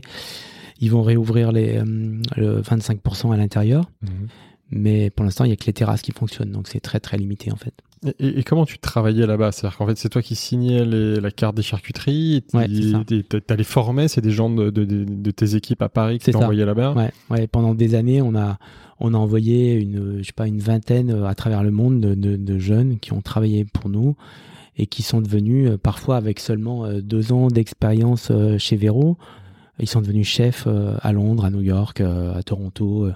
Ça a été des réussites incroyables pour des jeunes qu'on avait formés et c'est quelque chose qui n'existait pas du tout. Et, à un moment, on s'est aperçu aussi qu'on avait fait rentrer la charcuterie dans les palaces, dans les grands hôtels, comme il y avait un poste aussi dans les brigades de, de pâtissiers, de boulangers, parfois de bouchers aussi bien sûr, et le charcutier n'existait pas. Ouais. Et en fait, on, a réussi grâce à cette relation avec Daniel à faire rentrer dans les four season, dans les mandarins, Un charcutier. dans un charcutier. Et ça, c'est- ça a été une fierté énorme. Enfin, je veux dire, aujourd'hui, c'est c'est toujours euh, quelque chose qui est, qui est très fort, même s'il y a eu euh, la crise qui est passée par là. Mais c'est voilà, là, pour l'instant, la- l'aventure elle est un peu ralentie, mais mais c'est quelque chose qui est qui est qui va repartir. Mmh. Et qui permet d'avoir une visibilité aussi à l'international avec Ouais. une clientèle qui va qui vient souvent à Mm. Paris, pas, pas, pas maintenant, mais qui viendra après. On, on, on, on- c'est un podcast qui qu'on qu'on apprécie particulièrement, mais on prend les temps là. Ouais, on va battre, on va battre, on va battre un record de durée. Mais vous, allez trois. nous en vouloir après. Ils sont trois, donc. on, a- Euh, on va continuer sur la distribution et juste peut-être un, un point sur le. euh, euh, si vous devez y aller, vous nous faites signe et on accélère. hein, Il n'y a pas de souci. Euh, juste pour la une, petite question par rapport à la, à la distribution toujours. Donc on a évoqué l'e-commerce. Aujourd'hui, l'e-commerce, ça pèse pour vous? C'est un business. C'est un investissement d'avenir plus que ça pèse parce que euh, aujourd'hui, euh, on ne pourrait pas vivre que de l'e-commerce. Mais par contre, en fait, l'objectif à terme, c'est de faire une, une petite boutique en termes de chiffre d'affaires. Mhm, Euh, ça n'a pas vocation à devenir la maison mère. Si ça le devient, euh, très bien, on va pas, on va pas s'en priver. mhm. Mais, euh, mais, mais l'idée, c'est d'en faire, euh, de développer le chiffre d'affaires qu'on pourrait faire avec une, une boutique euh, maison Véro. Parce qu'aujourd'hui, ça doit faire 5-10% du chiffre d'affaires, un truc comme ça. Ça, et fait, ça fait plus 5 que 10, D'accord. euh, mais, mais sauf que ça a fait x10 en un an. ah, forcément, avec le, le contexte Covid qui a dû accélérer. Et, et ce qui, ça nous a fait progresser énormément. Parce Et que ça vous crée des nouveaux challenges qu'on a Exactement. tout à fait euh, tout à l'heure. Parce qu'on va pas se voiler la face. Euh, le, le Covid aide, mais il aide aussi parce qu'on s'est tous mis un gros coup de pied aux fesses et on s'est tous dit, euh, bah tiens, comment, Ça comment est-ce qu'on améliore ça? Et aujourd'hui, on a des clés qu'on n'avait pas auparavant. Et, et c'est vrai que on, on mise dessus sur l'avenir. C'est pas, on mise pas que là-dessus, mais c'est un des leviers. Bien sûr, c'est normal. Juste pour fermer cette rubrique donc distribution marque qui, qui est très intéressante, euh, on a cherché euh, un peu plus d'informations sur l'activité B2B. Est-ce que vous faites euh, un peu de B2B Vous vendez à des restaurateurs, à des comment vous travaillez avec les professionnels? Bah, en fait, quand vous parliez tout à l'heure de, de- du travail avec les, éventuellement d'autres boutiques en France, voilà, ce qui existe un petit peu. Aujourd'hui, notre, notre travail en, en B2B, justement, il est très axé sur, le, sur la restauration, notamment à Paris, bien sûr. Et, et en fait, c'est euh, c'est c'est un axe qu'on privilégie aussi dans le développement. Mhm. Euh, donc, en fait, euh, on, on, aime beaucoup faire du sur-mesure. Donc, on a des, des gens qui nous suivent depuis longtemps, des, des, euh, des, des chefs comme Thierry Marx, par exemple, avec qui on, on travaille beaucoup sur des ouvertures, sur des. euh, on, on a fait par exemple l'ouverture du Mandarin, bien sûr, quand il est arrivé à l'hôtel Mandarin, euh, le- l'étoile du Nord à la gare du Nord, Mhm. qui était un truc assez, assez nouveau, bien C'est sûr. vrai qu'on retrouve vos produits Ouais, dans ouais, la carte c'est de ces établissements. Ouais. Ce sont des créations Avec des créations. originales. euh, Ouais, c'est ça. Et ils n'ont pas de charcutier, ils ont pas de exclusives, charcutier dans, le- dans, dans la brigade, non? Je- Non, non, Ce non. qu'on pourrait Non, mais- imaginer, non D'accord. Ouais, ouais, ben non, mais justement. Tant mieux, ça euh, laisse, bien pour laisse- ça laisse une opportunité. mais- Ouais, ouais. Le Et café puis, de Flore aussi, euh, qui a son bien sûr, bien sûr, les cafés de Flore. Et euh, la Tour Eiffel aussi, quand euh, il a ouvert, la- enfin, quand, euh, quand la Tour Eiffel va réouvrir, bien sûr. Euh, voilà, et puis de- de- des beaux hôtels, des brasseries, des endroits un peu plus euh, dans le nord de Paris maintenant, avec un, avec un bar notamment, et ses combats, c'est ça? Oui, malheureusement pour eux, c'est- fermé en ce moment, mais Ouais. euh, Mais, euh, mais Combat, tout- la cave euh, septime. Aujourd'hui, on a ouais, cave septime. Ouais. Donc euh, aujourd'hui, il y a une diversité justement. Il n'y a pas que des que des grands hôtels, mais des brasseries, des, des petits endroits, des enfin tout type de chefs aussi. Et ça, ça nous intéresse vraiment. C'est d'abord c'est voilà, on peut pas. L'idée c'est pas d'être dans, dans tous les restaurants de Paris euh, avec euh, une marque euh, Véro incontournable et tout, mais mais d'être dans les dans les bons endroits ou surtout avec des gens avec qui on a un, un bon feeling. Et à chaque fois, c'est la marque, elle est, on communique que c'est des produits de la maison Véro, je suppose. Sur la carte, c'est dans leur ouais. intérêt, ouais. Ouais, important. ouais. Et pour vous, c'est de la notoriété aussi. Euh, on avait juste une, rubrique avant de rentrer dans, la- dans- dans les actualités, activités et, et- et- et avancer vers la fin du podcast. Malheureusement, on pourrait passer des heures ici. Euh, Il y a un point spécial dans ces podcasts et au tout, au tout début, c'est ça qui nous intéressait aussi, au-delà de la belle histoire de la maison, c'est c'est l'histoire des transmissions. Parce qu'on a deux générations. Bah, la famille, déjà, vous, vous- êtes euh, Nicolas, la quatrième génération, on a appris en préparant. Donc ça commence à le faire. Et notamment, on a l'arrivée des Nicolas il y a deux, trois ans, si je dis pas de bêtises.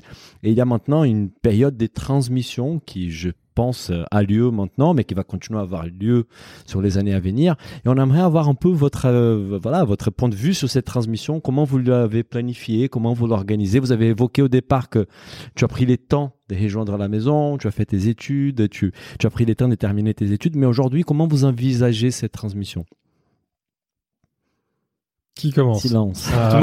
Moi, je, suis le, je suis le plus vieux, alors mais voilà, on a peut-être aussi une vision pas tout à fait différente, mais va- un, langage va différent. Des points de vue différents. Euh, disons que effectivement, quand tu parles de de de de, de, de- de durée euh, dans le temps, je pense que c'est important pour nous parce que d'abord nous on, on s'est pas du tout fixé d'âge pour s'arrêter.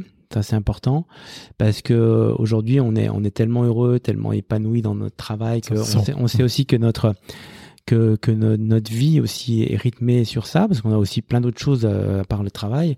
Et c'est aussi pour ça qu'on on n'est pas, on, comment, euh, comment dire, qu'on on s'est pas fait, je dirais, euh, détruire physiquement par, le- par le travail. On aurait pu, si on avait continué pendant, pendant 30 ans comme, comme on a fait au début, mais on, on a su, euh, je dirais, avec l'évolution de l'entreprise, euh, avoir euh, ben, aujourd'hui un travail différent, bien sûr, qui est aussi de chef d'entreprise euh, avec euh, 65 personnes. Donc forcément, il est très différent d'il y a, d'il y a même encore 10 ans. Donc euh, on se voit bien évoluer euh, longtemps ensemble. Euh, on n'a pas d'âge du tout euh, où on se dit euh, Nicolas Nicolas prend la suite, mais par contre il va il va il va prendre de plus en plus euh, forcément de de euh, de- de- de- d'emprise sur la maison au fil des années. Et, et puis nous, euh, voilà, on- il faut qu'on trouve notre place, qu'on trouve l'épanouissement nécessaire, important. Euh, Enfin, ça se passe très très bien. Donc, on, on a, on a, on a quand même une vision, bien sûr, du futur, mais mais ça va évoluer euh, entre aujourd'hui et puis dans un an, dans deux ans, il sera passé plein de choses. Euh, je pense que ça va durer longtemps, tous les trois en tout cas. C'est important pour nous, je crois. Ouais, on est vraiment sur une, une transmission douce, en fait. Euh, et je pense que c'est c'est aussi notre force à tous les trois. C'est-à-dire que dans un, dans un premier temps, euh, il y a vraiment la partie apprentissage pur. Euh, ça peut être apprentissage du fonctionnement de la maison Véro, apprentissage du métier de charcutier. Euh, là, on est plus dans une deuxième phase où euh, je me suis euh, approprié ces, ces données-là. La troisième, euh, quelle sera-t-elle? Peut-être de nouveaux projets à l'étranger où on apprendra tous euh, en, en même temps, on apprendra ensemble. C'est possible. Mhm. Mais- On a l'impression que vous êtes assez complémentaires finalement. Vous êtes euh, une espèce de dream team parce que tu as apporté euh, des nouvelles compétences que vous aviez pas forcément autour de la communication et même la possibilité de toucher une cible, comme tu disais Catherine, nouvelle, une cible plus jeune. Donc euh, même d'un point de vue business, ton arrivée, c'est pas juste une transmission, ça apporte des nouvelles compétences à la maison. J'essaye parce que, euh, enfin, j'essaye. Ça, ça me ferait beaucoup de peine si euh, je, je- je- je n'apportais rien. Alors, je j'ai pas, j'ai pas la prétention de dire que euh, la, la maison Véro a, a, a changé du tout au tout depuis que je suis là. Loin de là. Et l'objectif, c'est pas de la changer. Enfin, moi, si les clients se rendent pas compte, euh, les clients historiques se rendent pas compte que que, que je suis int- j'ai intégré l'entreprise, il y a aucun problème. Et même tant mieux. Je, je veux surtout pas dé- défaire leurs habitudes. En, en revanche, c'est vrai que euh, euh, quand on consacre euh, tout son temps et toute son énergie et sa, passion là-dedans, si, jamais on n'apporte rien, c'est c'est- dommage. On n'a pas parlé. Comment vous répartissez les rôles tous les trois? Qui, enfin, qui fait quoi euh, Est-ce que c'est défini? Que oui, tu oui, oui. pas En fait, c'est défini, mais ça, ça reste quand même assez, assez, assez souple dans le sens où euh, on est une PME. Et une PME, euh, ça veut dire que bah, ça nécessite une certaine transversalité. Ouais. voir euh, tout. Euh, traditionnellement, la maison Véro, c'était mon père qui gérait la, la production et ma mère qui, qui gérait la, la, partie commerciale vente. Donc en fait, ça, ça marche très bien quand il y a une boutique. Ça marche quand il y en a deux, quand il y en a trois, bon, pas de souci. Sauf qu'aujourd'hui, bah, il y, a, y a plein d'activités euh, à côté. Euh, et, et donc, en fait, euh, après, ça, ça peut être intéressant aussi d'avoir votre avis là-dessus. Aujourd'hui, on est sur ce schéma-là avec et moi je, je suis. C'est toujours un, peu la question à laquelle j'ai du mal à répondre. Et un, jour avec mon père, on a trouvé cette euh, cette réponse qui, qui nous a fait sourire, mais qui peut marcher. La notion d'apprentissage est très importante dans les métiers de l'artisanat. Bien sûr. Et en fait, euh, on disait que j'étais apprenti chef d'entreprise. Voilà. Voilà. Donc tu apprends tous les métiers, la production, la commercialisation, la distribution. C'est ça. D'accord. Euh, on va s'intéresser aux actualités. Bah, malheureusement, on a commencé à évoquer bah, l'année 2020 qui, était une année très difficile et malheureusement sur 2021 aussi très difficile. Euh, on a évoqué donc l'activité que vous avez en B2B avec la restauration. Je suppose que cette activité a été fortement impactée. Euh, on, a, on a vu par ailleurs que par exemple les bouchers en 2020, ils ont vu leur chiffre d'affaires augmenter des 10% parce que les gens consommaient plus à la maison. Quelle est la réalité pour la maison Véro dans cette année 2020 Vous avez vu votre chiffre évoluer, euh, euh, vous avez perdu du chiffre d'affaires. Comment vous avez vécu, comment vous vivez cette crise inédite? en fait, euh, on on a on n'a pas fait tout à fait comme les autres, c'est-à-dire qu'on a fermé nous, alors qu'on aurait dû rester ouvert. Au début. On au a début. fermé le 18 le 18 mars. ouais, Le je Ouais, crois. je me Premier souviens, vous premier étiez fermé. ouais. ouais. On a On fermé. a fermé pour la simple et bonne raison qu'on ne savait pas comment assurer la sécurité de nos collaborateurs. Et en fait, on, la première mission d'un chef d'entreprise, c'est de protéger ses collaborateurs. Ouais. Et comme on ne savait rien, en fait, euh, nous on s'est dit, ben ils sont en contact avec les clients et on peut pas, enfin, je veux dire, les mettre comme ça au front sans savoir, enfin, si, euh, enfin, on les rend malades, qu'est-ce que le Covid, qu'est-ce que, enfin, qu'est-ce que la Covid, enfin, on savait rien, hein. enfin, je veux dire, donc. euh, on a, on a pris le parti de fermer, on a été les seuls, on l'a jamais regretté par respect pour eux parce que on est trois à vous parler, mais euh, il faut se dire que derrière les trois que nous sommes, il y a des gens extraordinaires avec nous au quotidien. Certaines personnes sont avec nous depuis 20 ans, d'autres depuis 10 ans. Que euh, si Gilles n'est pas dans l'atelier, il a des gens formidables. Je veux dire qui un chef, un sous-chef et, des chefs de partie extraordinaires. Euh, nous dans les magasins, c'est pareil. Des- Enfin moi, des, des managers qui s'investissent à fond, qui donnent plus qu'ils ne devraient donner pour la maison Véro, qui ont ça dans leur ADN.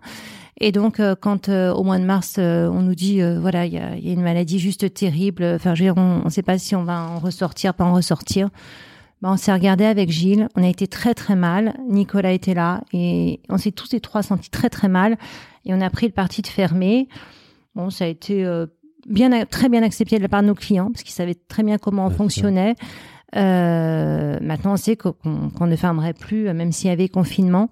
Vous Mais, avez euh, réouvert combien de temps après? En, au Début mai, euh, début Euh, mai, donc début un mai. petit peu avant le déconfinement. Le mais 2 mai. pour Le 2 se, mai. se, se relancer un peu. Voilà. On s'est rendu compte aussi que, euh, enfin, on n'a eu aucun, aucun cas de Covid euh, euh, parmi nos équipes de vente, donc euh, que nos, nos- les gestes barrières et les mesures Ouais. de, de sécurité et d'hygiène qu'on a mis en place étaient efficaces. Donc ça, ça, ça rassure tout le monde, Mhm. nos collaborateurs et, et- et nous, bien entendu, euh, pour, bah, pour Et, et le bilan sur l'année, il est parce qu'on voit beaucoup que dans les métiers de bouche, finalement, ça a été une bonne année parce que les gens qui n'allaient pas au restaurant sont plus allés acheter des bons produits. Est-ce que sur l'année, ça a été une bonne année euh, 2020 Euh, en termes de chiffres, donc Malgré euh, cette chi- fermeture. chiffre d'affaires, non, forcément on a on a perdu, fermé un mois, bien sûr, ouais. euh, six, ouais, six semaines. Euh, forcément, on a perdu des chiffres. Après, on a on a réduit quand même beaucoup de charges. Donc ça, ça a été plutôt plutôt bénéfique. Et puis je dirais que sur l'année, alors nous on fonctionne pas en année civile puisqu'on clôture au 30 septembre, mais ça c'est pas très grave. En tout cas, la- le début d'année était pas bon parce qu'il y avait déjà les grèves de Oui. transport. Donc janvier était pas bon, février c'était pas bon, mars on a fermé.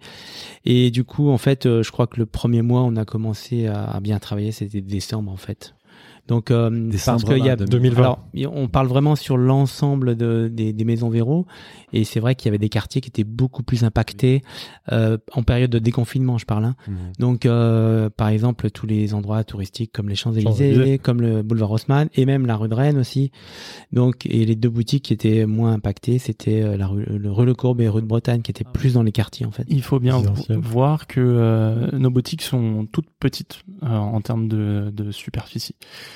Et c'est quelque chose qu'on qu'on aime beaucoup euh, en règle générale, hors période Covid, parce que ça, ça nous permet d'a- d'avoir une ambiance vraiment commerce de proximité. C'est pas du tout impersonnel. On est en contact, les clients et les, et les, et les vendeurs sont en contact les uns avec les autres. Ils peuvent s'échanger, se parler.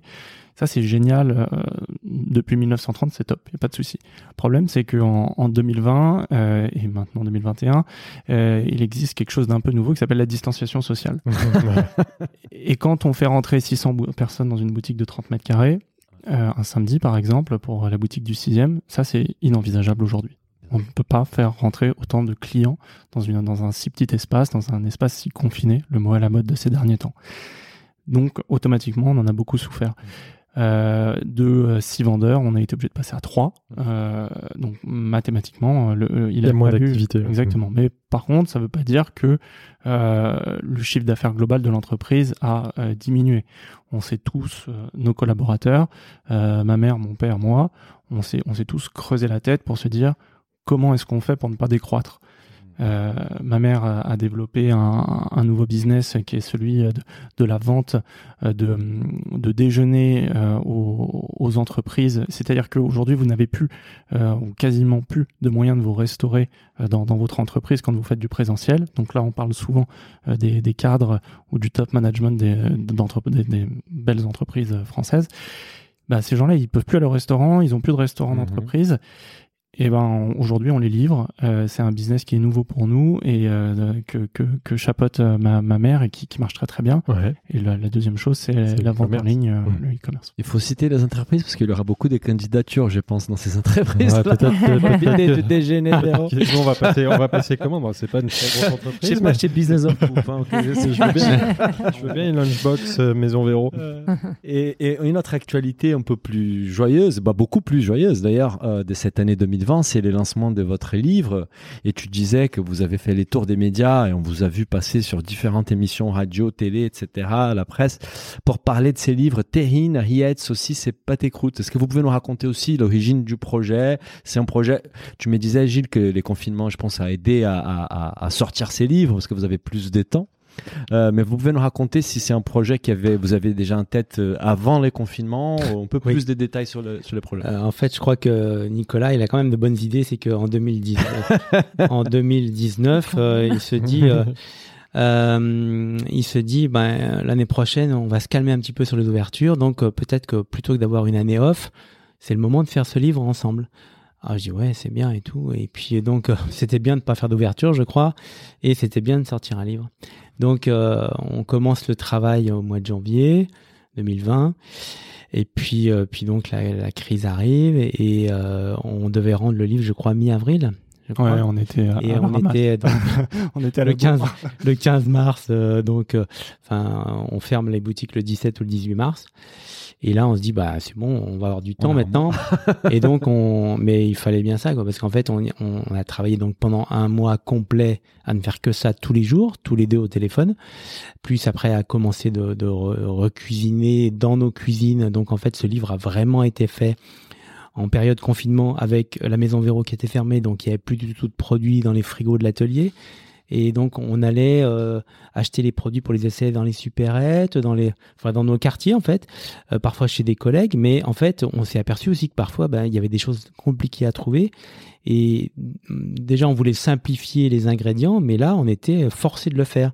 Et en fait, il nous a vachement rendu service ce confinement, c'est que euh, c'est qu'on on était en- enfin au pied du mur et, on était on était comme des amateurs en fait. On, devait on devait trouver. On n'avait pas de matériel à la maison, enfin juste notre couteau, euh, notre couteau, nos planches. Et c'est comme ça qu'on.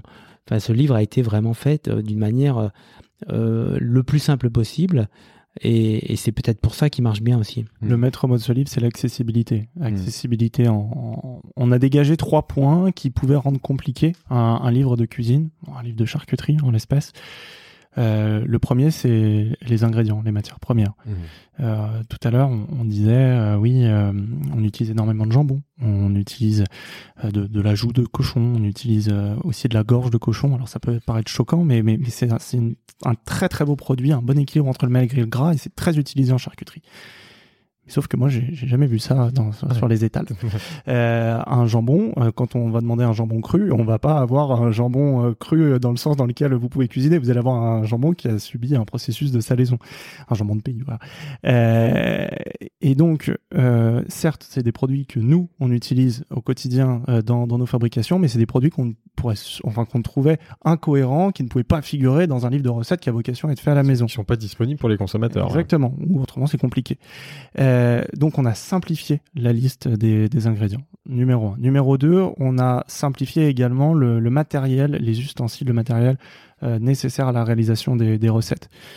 Euh, le meilleur ami du charcutier, c'est un hachoir. C'est le hachoir, le hachoir à, viande, qui n'est pas un mixeur, qui, est vraiment un hachoir fait pour hacher la viande. Euh, je connais peu de monde, euh, à commencer par les charcutiers, euh, qui, euh, ont un hachoir chez eux. Par contre, euh, je connais énormément de monde qui, a- qui ont un couteau une- et une planche. Et avec Ça, un oui. couteau et une planche, et un peu de patience, bien sûr, on peut reproduire euh, le, le hachoir. Et, et donc, on, on a vraiment essayé de déconstruire toutes nos recettes, se dire, tiens, ça c'est une recette maison Véro, comment est-ce que, avec no- le matériel qu'on a chez nous, et avec les ingrédients qu'on va pouvoir trouver, on va pouvoir arriver à cette recette-là? Ça, c'est les deux premiers points. Le troisième point, qui peut aussi être un frein, euh, c'est la, la terminologie, le lexique euh, employé. Euh, le lexique de la cuisine, euh, on a essayé de, de, de, le simplifier parce que nous, bien sûr, on le maîtrise, on le connaît, on sait ce que, quelle est la différence entre ciselé et émincé. Euh, mais par contre, il n'y a, aucun problème à ce que vous ne soyez pas au courant en tant qu'amateur la, la nuance entre les deux. Donc on a vraiment essayé aussi d'utiliser un vocabulaire qui soit accessible à tous. Donc aujourd'hui, ce livre avait vraiment vocation à, à parler aux amateurs de charcuterie, aux personnes un peu plus chevronnées aussi, parce qu'elles peuvent retrouver des idées, des associations, des, choses qui pourraient euh, leur parler, mais également aux néophytes absolus, aux personnes qui, n'ont jamais fait aucune recette euh, d'aucun livre de cuisine. Aujourd'hui, alors bah, bien sûr, un, un pâté, un pâté en croûte, c'est un peu plus compliqué que ça, mais aujourd'hui, vous voulez faire une terrine, euh, ça a été vraiment pensé pour que vous voulez, vous voulez faire une terrine, euh, vous aimez bien tel ou tel ingrédient de telle recette, vous pouvez faire cette terrine-là sans, n'avoir jamais cuisiné. Donc ce livre, il sort quand? Il est sorti quand? Il Vous est sorti en finalisé octobre. En octobre. En octobre. En Et Quel a été l'accueil du public? Euh, bah, très bon en fait. Le bon, problème c'est que l'impression, ouais, ouais. on en a manqué en décembre, on en a manqué en déjà novembre. Et donc, en fait, euh, il a été tiré pour un premier exemplaire à, à 9000. Et puis, euh, puis en fait, euh, là, quand tout sera sorti, euh, c'est 44 000. Donc, Ah ouais, on est bravo. complètement... euh, Ah ouais, Wow. Beaucoup plus, bravo. et Ouais, puis, surtout avec des signatures avec euh, les Allemands, les Italiens. Ah, il et, traduit et les- en anglais. Ouais, en traduction. J'avais une question qui est un peu hors, bah, pas, pas forcément trop hors contexte, mais euh, la- les pâtés en croûte, la charcuterie, c'est quelque chose de très typique français. Est-ce qu'on va retrouver des similitudes? En Allemagne, il y a quand même des produits qui sont proches. Peut-être pas les pâtés en croûte, mais on a des. Non, non, non. En fait, la charcuterie allemande est très, très différente. Elle Elle est est différente. spécifique. C'est c'est ce qu'on appelle les farces fines. Donc, tu retrouves un peu, euh, tu sais, tout, tout ce qui est cervelin, un peu, euh, Mhm. donc avec des boyaux plus ou moins gros, bien sûr, mais les saucisses fines, le, la Francfort, euh, voilà, tout ça, c'est c'est c'est fin, c'est un petit peu, oui, Ah, c'est c'est la- c'est c'est très différent. Hein. Donc, on on va pas pas tellement retrouver ce, ce, type de pâté en croûte comme ça, comme euh, euh, comme on peut le voir euh, beaucoup plus en France.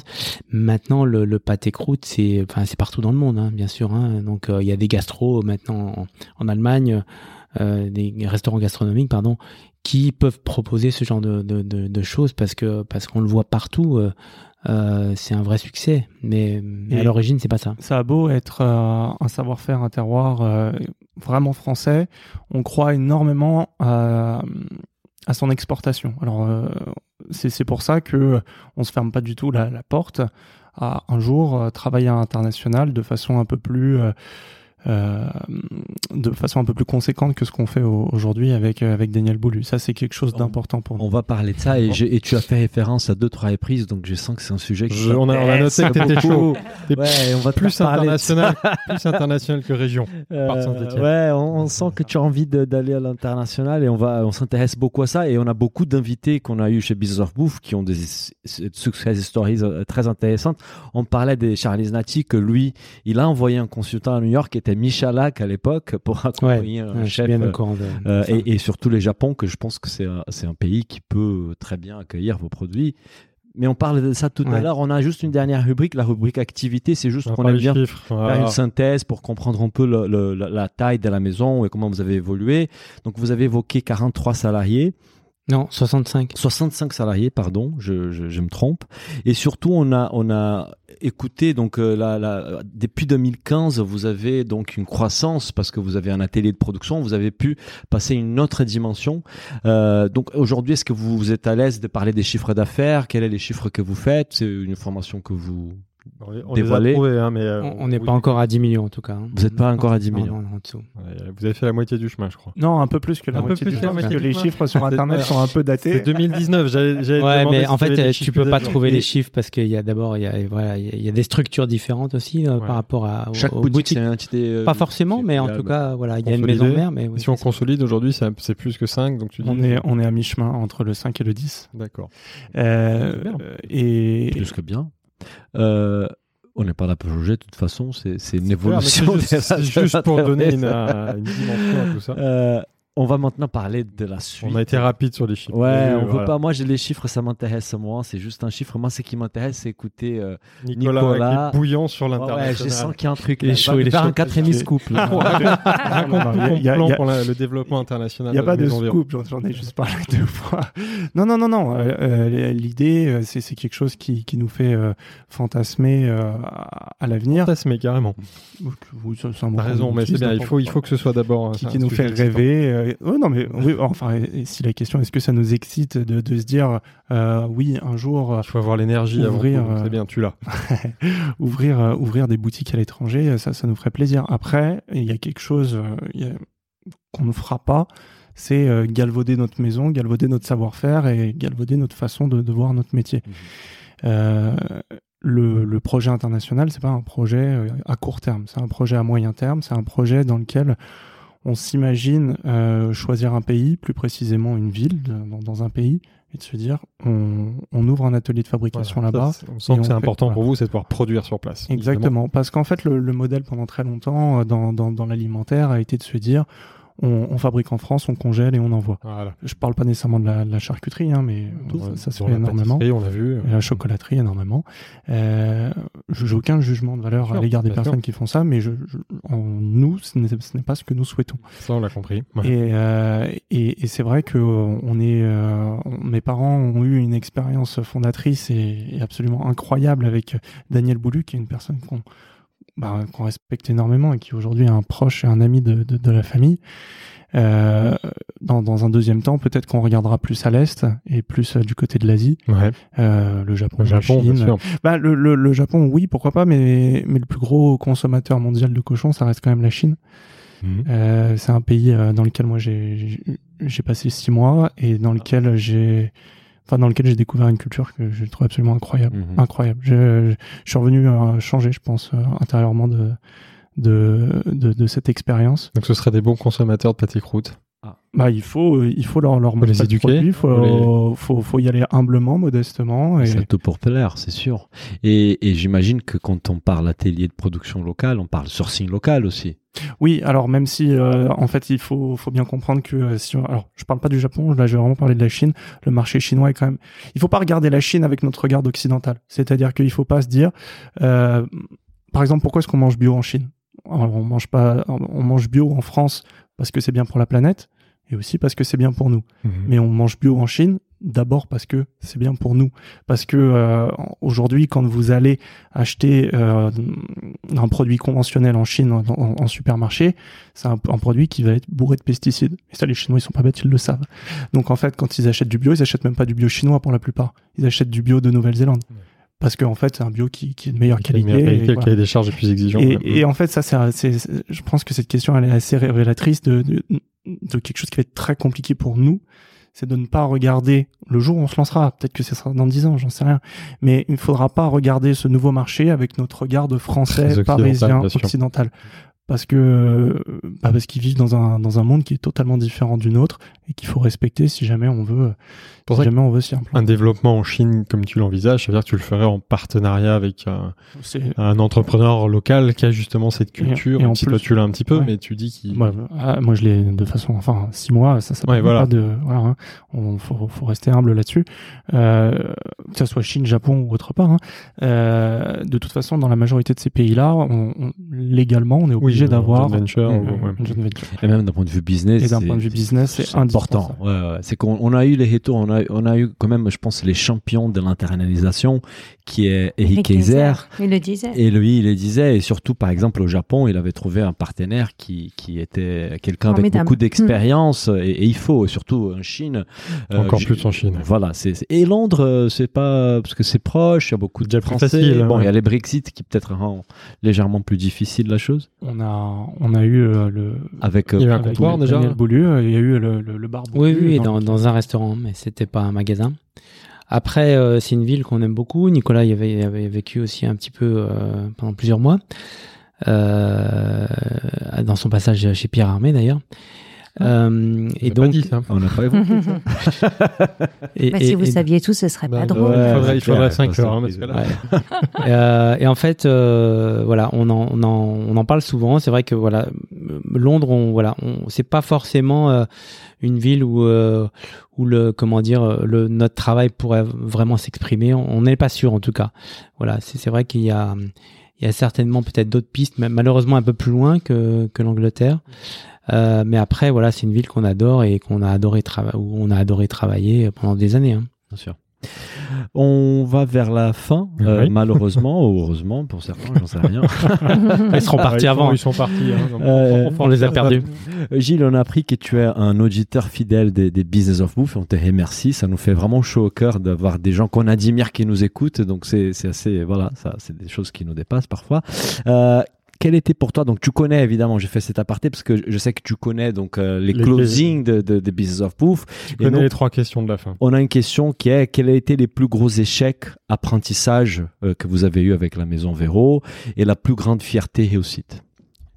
Euh, alors moi je dirais peut-être, euh, ça vous paraître bête, mais peut-être c'est l'ouverture de, de la rue Le Courbe en 2005. C'est-à-dire qu'on on est, J'aime, ouais. on est arrivé euh, avec plein de certitudes et plein de peut-être pas assez d'humilité. Et, et il a fallu trois ans pour que ça marche.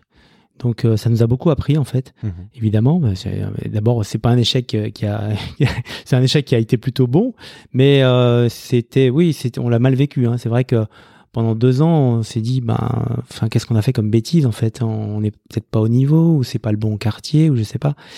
Donc ça, c'était pas terrible, je crois. Après, je sais pas s'il y a d'autres d'autres moments plus durs. Et la meilleure, la plus belle réussite, ouais la fierté la fierté, je crois que c'est New York, ouais, Hmm. ouais, Ah, c'est un beau projet ouais, ça a été le, le, le plus fort euh, émotionnellement et, et humainement. Ouais.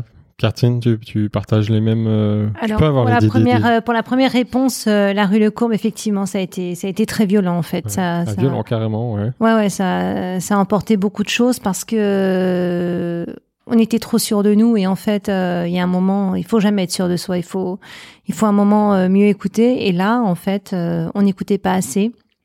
Ma plus grande fierté, c'est un jour, je dis à Gilles, euh, ben, j'aimerais une terrine dans laquelle tu mets toutes tes spécialités. Ah, j'ai entendu cette histoire. Voilà, et euh, donc, euh, j'ai bah, tu vois, euh, boudin noir, le fromage de tête, le pied des ossés, enfin, etc. Il me...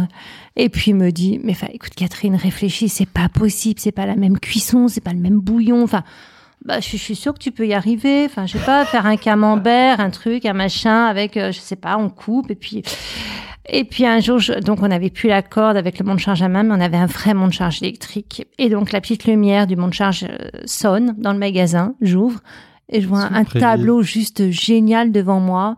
Il me dit, regarde ta terrine. Je fais, oh bah dis donc, c'est du cochon de la tête aux pieds, ça. Enfin, je veux dire... D'où le nom, parce que ça D'où s'appelle le comme ça nom. Et voilà. Ouais. Donc ça, ça a été. euh, enfin, je me souviendrai toujours d'avoir ouvert la porte du monte-charge, d'avoir vu ce, oh, ce tableau devant moi et de me dire waouh, mais c'est un cochon de la tête aux pieds. Une vision de Catherine exécutée par, euh, par Gilles. Non, non, mais c'est c'est marrant parce que c'est c'est notre histoire. Le feuilleté au jambon, euh, j'ai mis trois ans à l'avoir en magasin, mais je l'ai eu et ça marche. Je veux dire, je lui dis, il faut que tu me fasses du feuilleté au jambon. Me dit, mais Catherine, mais t'es plus du tout dans le coup. Les gens vont pas manger de feuilleté au jambon. Et puis, bah, aujourd'hui, il fait un malin le feuilleté au jambon. Et là, en fait, euh, je profite de l'antenne pour dire que je rêve d'avoir des œufs mayonnaise.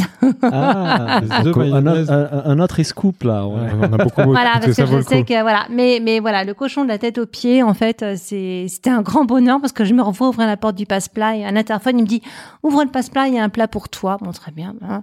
Oh, Waouh. Et Aujourd'hui, Et- c'est- c'est dans la gamme. Ouais. et c'est On dans vous les la a apporté gamme. les garçons. Hein. Ah, Ah, c'est dans le, ah oui, Ouais. dans le frigo en Ah, plus. Ah bah oui, sur ça la va. deuxième Et euh, voilà, On n'a c'est pas bon. pu tout sortir c'est sur la table, beau, notre euh, table est voilà. trop petite. C'est bon, c'est beau et euh, bah, c'est le cochon de la tête aux pieds, c'est une terrine qui est notre histoire en fait. Et c'est une belle histoire. On a commencé avec l'histoire d'amour de la rencontre. On termine avec un produit qui a été imaginé pour, pour son amoureuse. Donc euh, voilà, c'est Voilà. c'est- c'est une belle histoire de famille.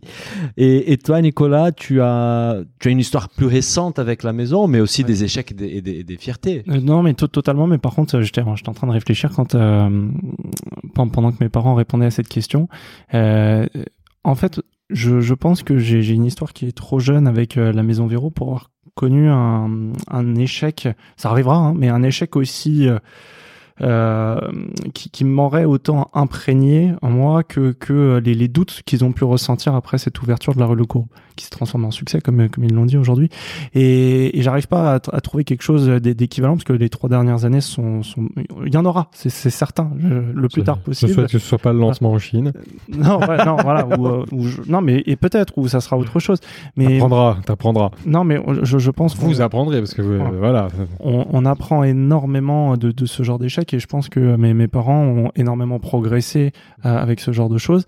Euh, le, fait est qu'aujourd'hui, euh, on n'a pas eu, euh, tant mieux quelque part, on n'a a pas eu d'échec aussi conséquent, enfin aussi impliquant, parce qu'il y a beaucoup d'argent qui ont été dépensés dans, cette entreprise au tout départ, depuis que je suis dans l'entreprise c'est pas du tout de mon fait, hein, c'est un hasard du calendrier. Euh, mais pour le moment, il y, en a pas, il y, a, rien qui m'a autant marqué. Donc, euh, quoi que je dise, ça sera forcément, ça paraîtra un peu minable par rapport à ça. Par contre, en termes de, de, de succès, euh, le livre ouais. en est un, un, un, très beau dans cette courte, dans cette courte aventure. Mais il y en aura plein d'autres. Mais voilà, je, ouais. je pense que j'en aurai plein d'autres. La rue de Bretagne, euh, qui est une ouverture, euh, c'est la première fois que que, que j'investis dans, dans une des boutiques et, et c'est vrai que de l'avoir marché aussi bien, ça, ça fait toujours chaud au cœur. Bravo. Je me permets de rajouter les podcasts Business of Bouffe parce qu'il y aura un avant et un après, l'article du Figaro. Bien bravo. sûr. Préparez-vous la la ouais. la queue devant les boutiques. C'est clair. On a on a une autre question encore rituelle dans le podcast. C'est quel conseil donneriez-vous à un jeune entrepreneur qui veut se lancer aujourd'hui dans la bouffe? Euh, Je pense qu'au-delà de la passion, au-delà de l'ambition, il faut il faut quand même les compétences. C'est-à-dire que euh,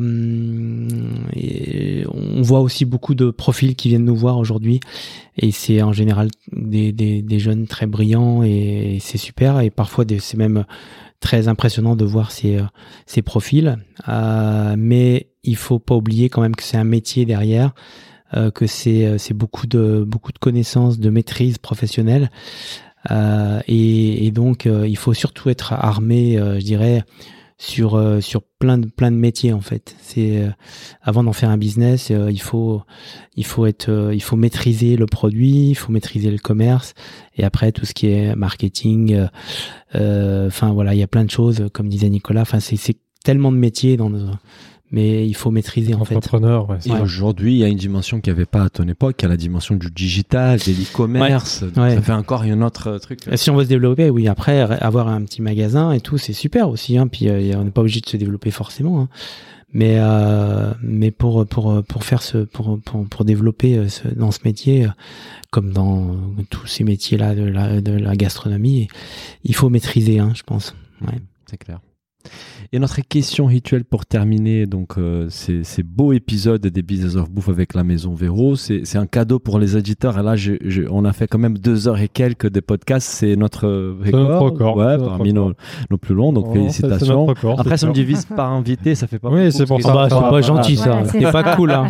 tu nous rabaisses là. On va faire trois épisodes dans l'épisode 3. Est-ce que vous avez un cadeau pour les auditeurs qui sont arrivés jusqu'ici euh, Et c'est un bon, plou, bon, bon plan de bouffe à partager? Ça peut être un livre, un podcast, un film, un restaurant pour la, pour la réouverture, quelque chose qui vous a marqué même dans votre parcours euh... Qui c'est qui commence? Euh... Nicolas. Euh... J'ai mis la pression là. Non, mais surtout que mon, mon, père, lui, avait pu la préparer, vu que. Ouais, je suis surpris. Que... Donc, voilà. Bah oui, mais les restos, c'est un peu dur. Non, mais j'attends, je vous laisse parler. Alors, euh, moi, ce que je dirais, c'est euh, en ce moment, euh, donc euh, bah, les restaurants étant fermés, on, va plus chez ces, dans ces commerces de proximité. Et pour rester sur la charcuterie, mais pour ouvrir par rapport à la, maison Véro, il y a une, génération de, charcutiers très talentueux. Euh, et, bah, tout ça pour dire, il n'y a, a, pas que nous. Et, et on, on, est super content d'avoir ces, ces, confrères. Je pense à Arnaud Nicolas, je pense à Johan Lastre. Ouais. En région aussi, il y a des très très très belles maisons. Et bah, c'est aller redécouvrir euh, ce, ce, ce savoir-faire, ce, métier qui, quand il est bien fait, et aujourd'hui il y a de plus en plus de monde qui, qui, qui le fait bien et qui le fait avec passion et, et, envie de faire des bonnes choses, quand il est bien fait, il peut, il peut être absolument exceptionnel. On s'en- on s'en est rendu Ah compte bon. aujourd'hui encore plus. Mm. Gilles Euh, moi, en fait, qu- quand je réfléchissais, en fait, ce qu'on a changé aussi là tout récemment, puisqu'on va plus au resto, euh, on se fait livrer euh, les paniers mixtes. Euh, donc, euh, c'est une sélection euh, des, des vergers Saint-Eustache euh, à Ah, l'initiative ouais. d'Alexis Acharer. Et, et donc, c'est c'est vraiment génial. Donc, vous recevez un, un joli panier de, enfin, si vous voulez toutes les semaines, de, vous savez pas ce que vous allez recevoir, c'est un peu le principe. Et puis parfois, il peut être agrémenté d'un bon fromage, euh, d'un bon, euh, enfin, je sais plus ce qu'ils ont. euh, parfois, nous, on travaille un peu avec eux aussi. Ah. Mais, euh, mais surtout, euh, voilà, ce, ce panier de légumes est vraiment génial. Les paniers mixtes, euh, c'est un beau succès, mais il faut, faut les encourager, je crois. Super. Surtout avec les couvre-feux et la fermeture des boutiques à Ouais, 18h, ça nous arrange d'avoir des Mm. bons produits à la maison pour pouvoir cuisiner les soirs. Et toi, Catherine, un bon plan? Bah moi, un bon plan, il est très loin de Paris, en fait, mais il y a beaucoup de bons plans aussi euh, enfin, autour de nous. Mais euh, j'ai une affection particulière pour un endroit qui est à Moustier-Sainte-Marie, dans les Alpes de Haute-Provence, qui s'appelle la Bastide de Moustier, euh, qui est un... En fait, à la base, c'était la maison de campagne d'Alain Ducasse, qui l'a transformée en en hôtel, enfin en maison d'hôte en fait, on va dire ça comme ça, puisque c'est vraiment un endroit très chaleureux, très en rapport avec le cadre, où en fait euh, il a mis en, il met en scène dans l'assiette tout ce qu'il récolte derrière dans son potager, etc. Il y a une vraie, il y a une vraie démarche qui me plaît. Euh, parce que c'est authentique et que quand je, je mange euh, en famille euh, dans sur euh, sur cette terrasse qui est la place du village en fait je veux dire c'est c'est juste magique et, et à la fois ça ça dégage beaucoup beaucoup d'émotions donc c'est la Bastide de Moustier à Moustier-Sainte-Marie. Ça donne envie en tout cas. Super. Bah, merci beaucoup. C'était un énorme plaisir de vous accueillir, de passer deux heures et quelques avec vous. Et je vous souhaite à très bientôt. Bah à très bientôt et merci de nous avoir si joliment reçus. Merci Merci, à vous, à beaucoup, les garçons. Si le podcast vous a plu, n'hésitez pas à le noter 5 étoiles sur votre appli et surtout partagez notre podcast autour de vous.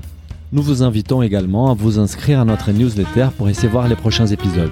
Pour cela, rendez-vous sur le site businessofbooth.com. À, À très bientôt.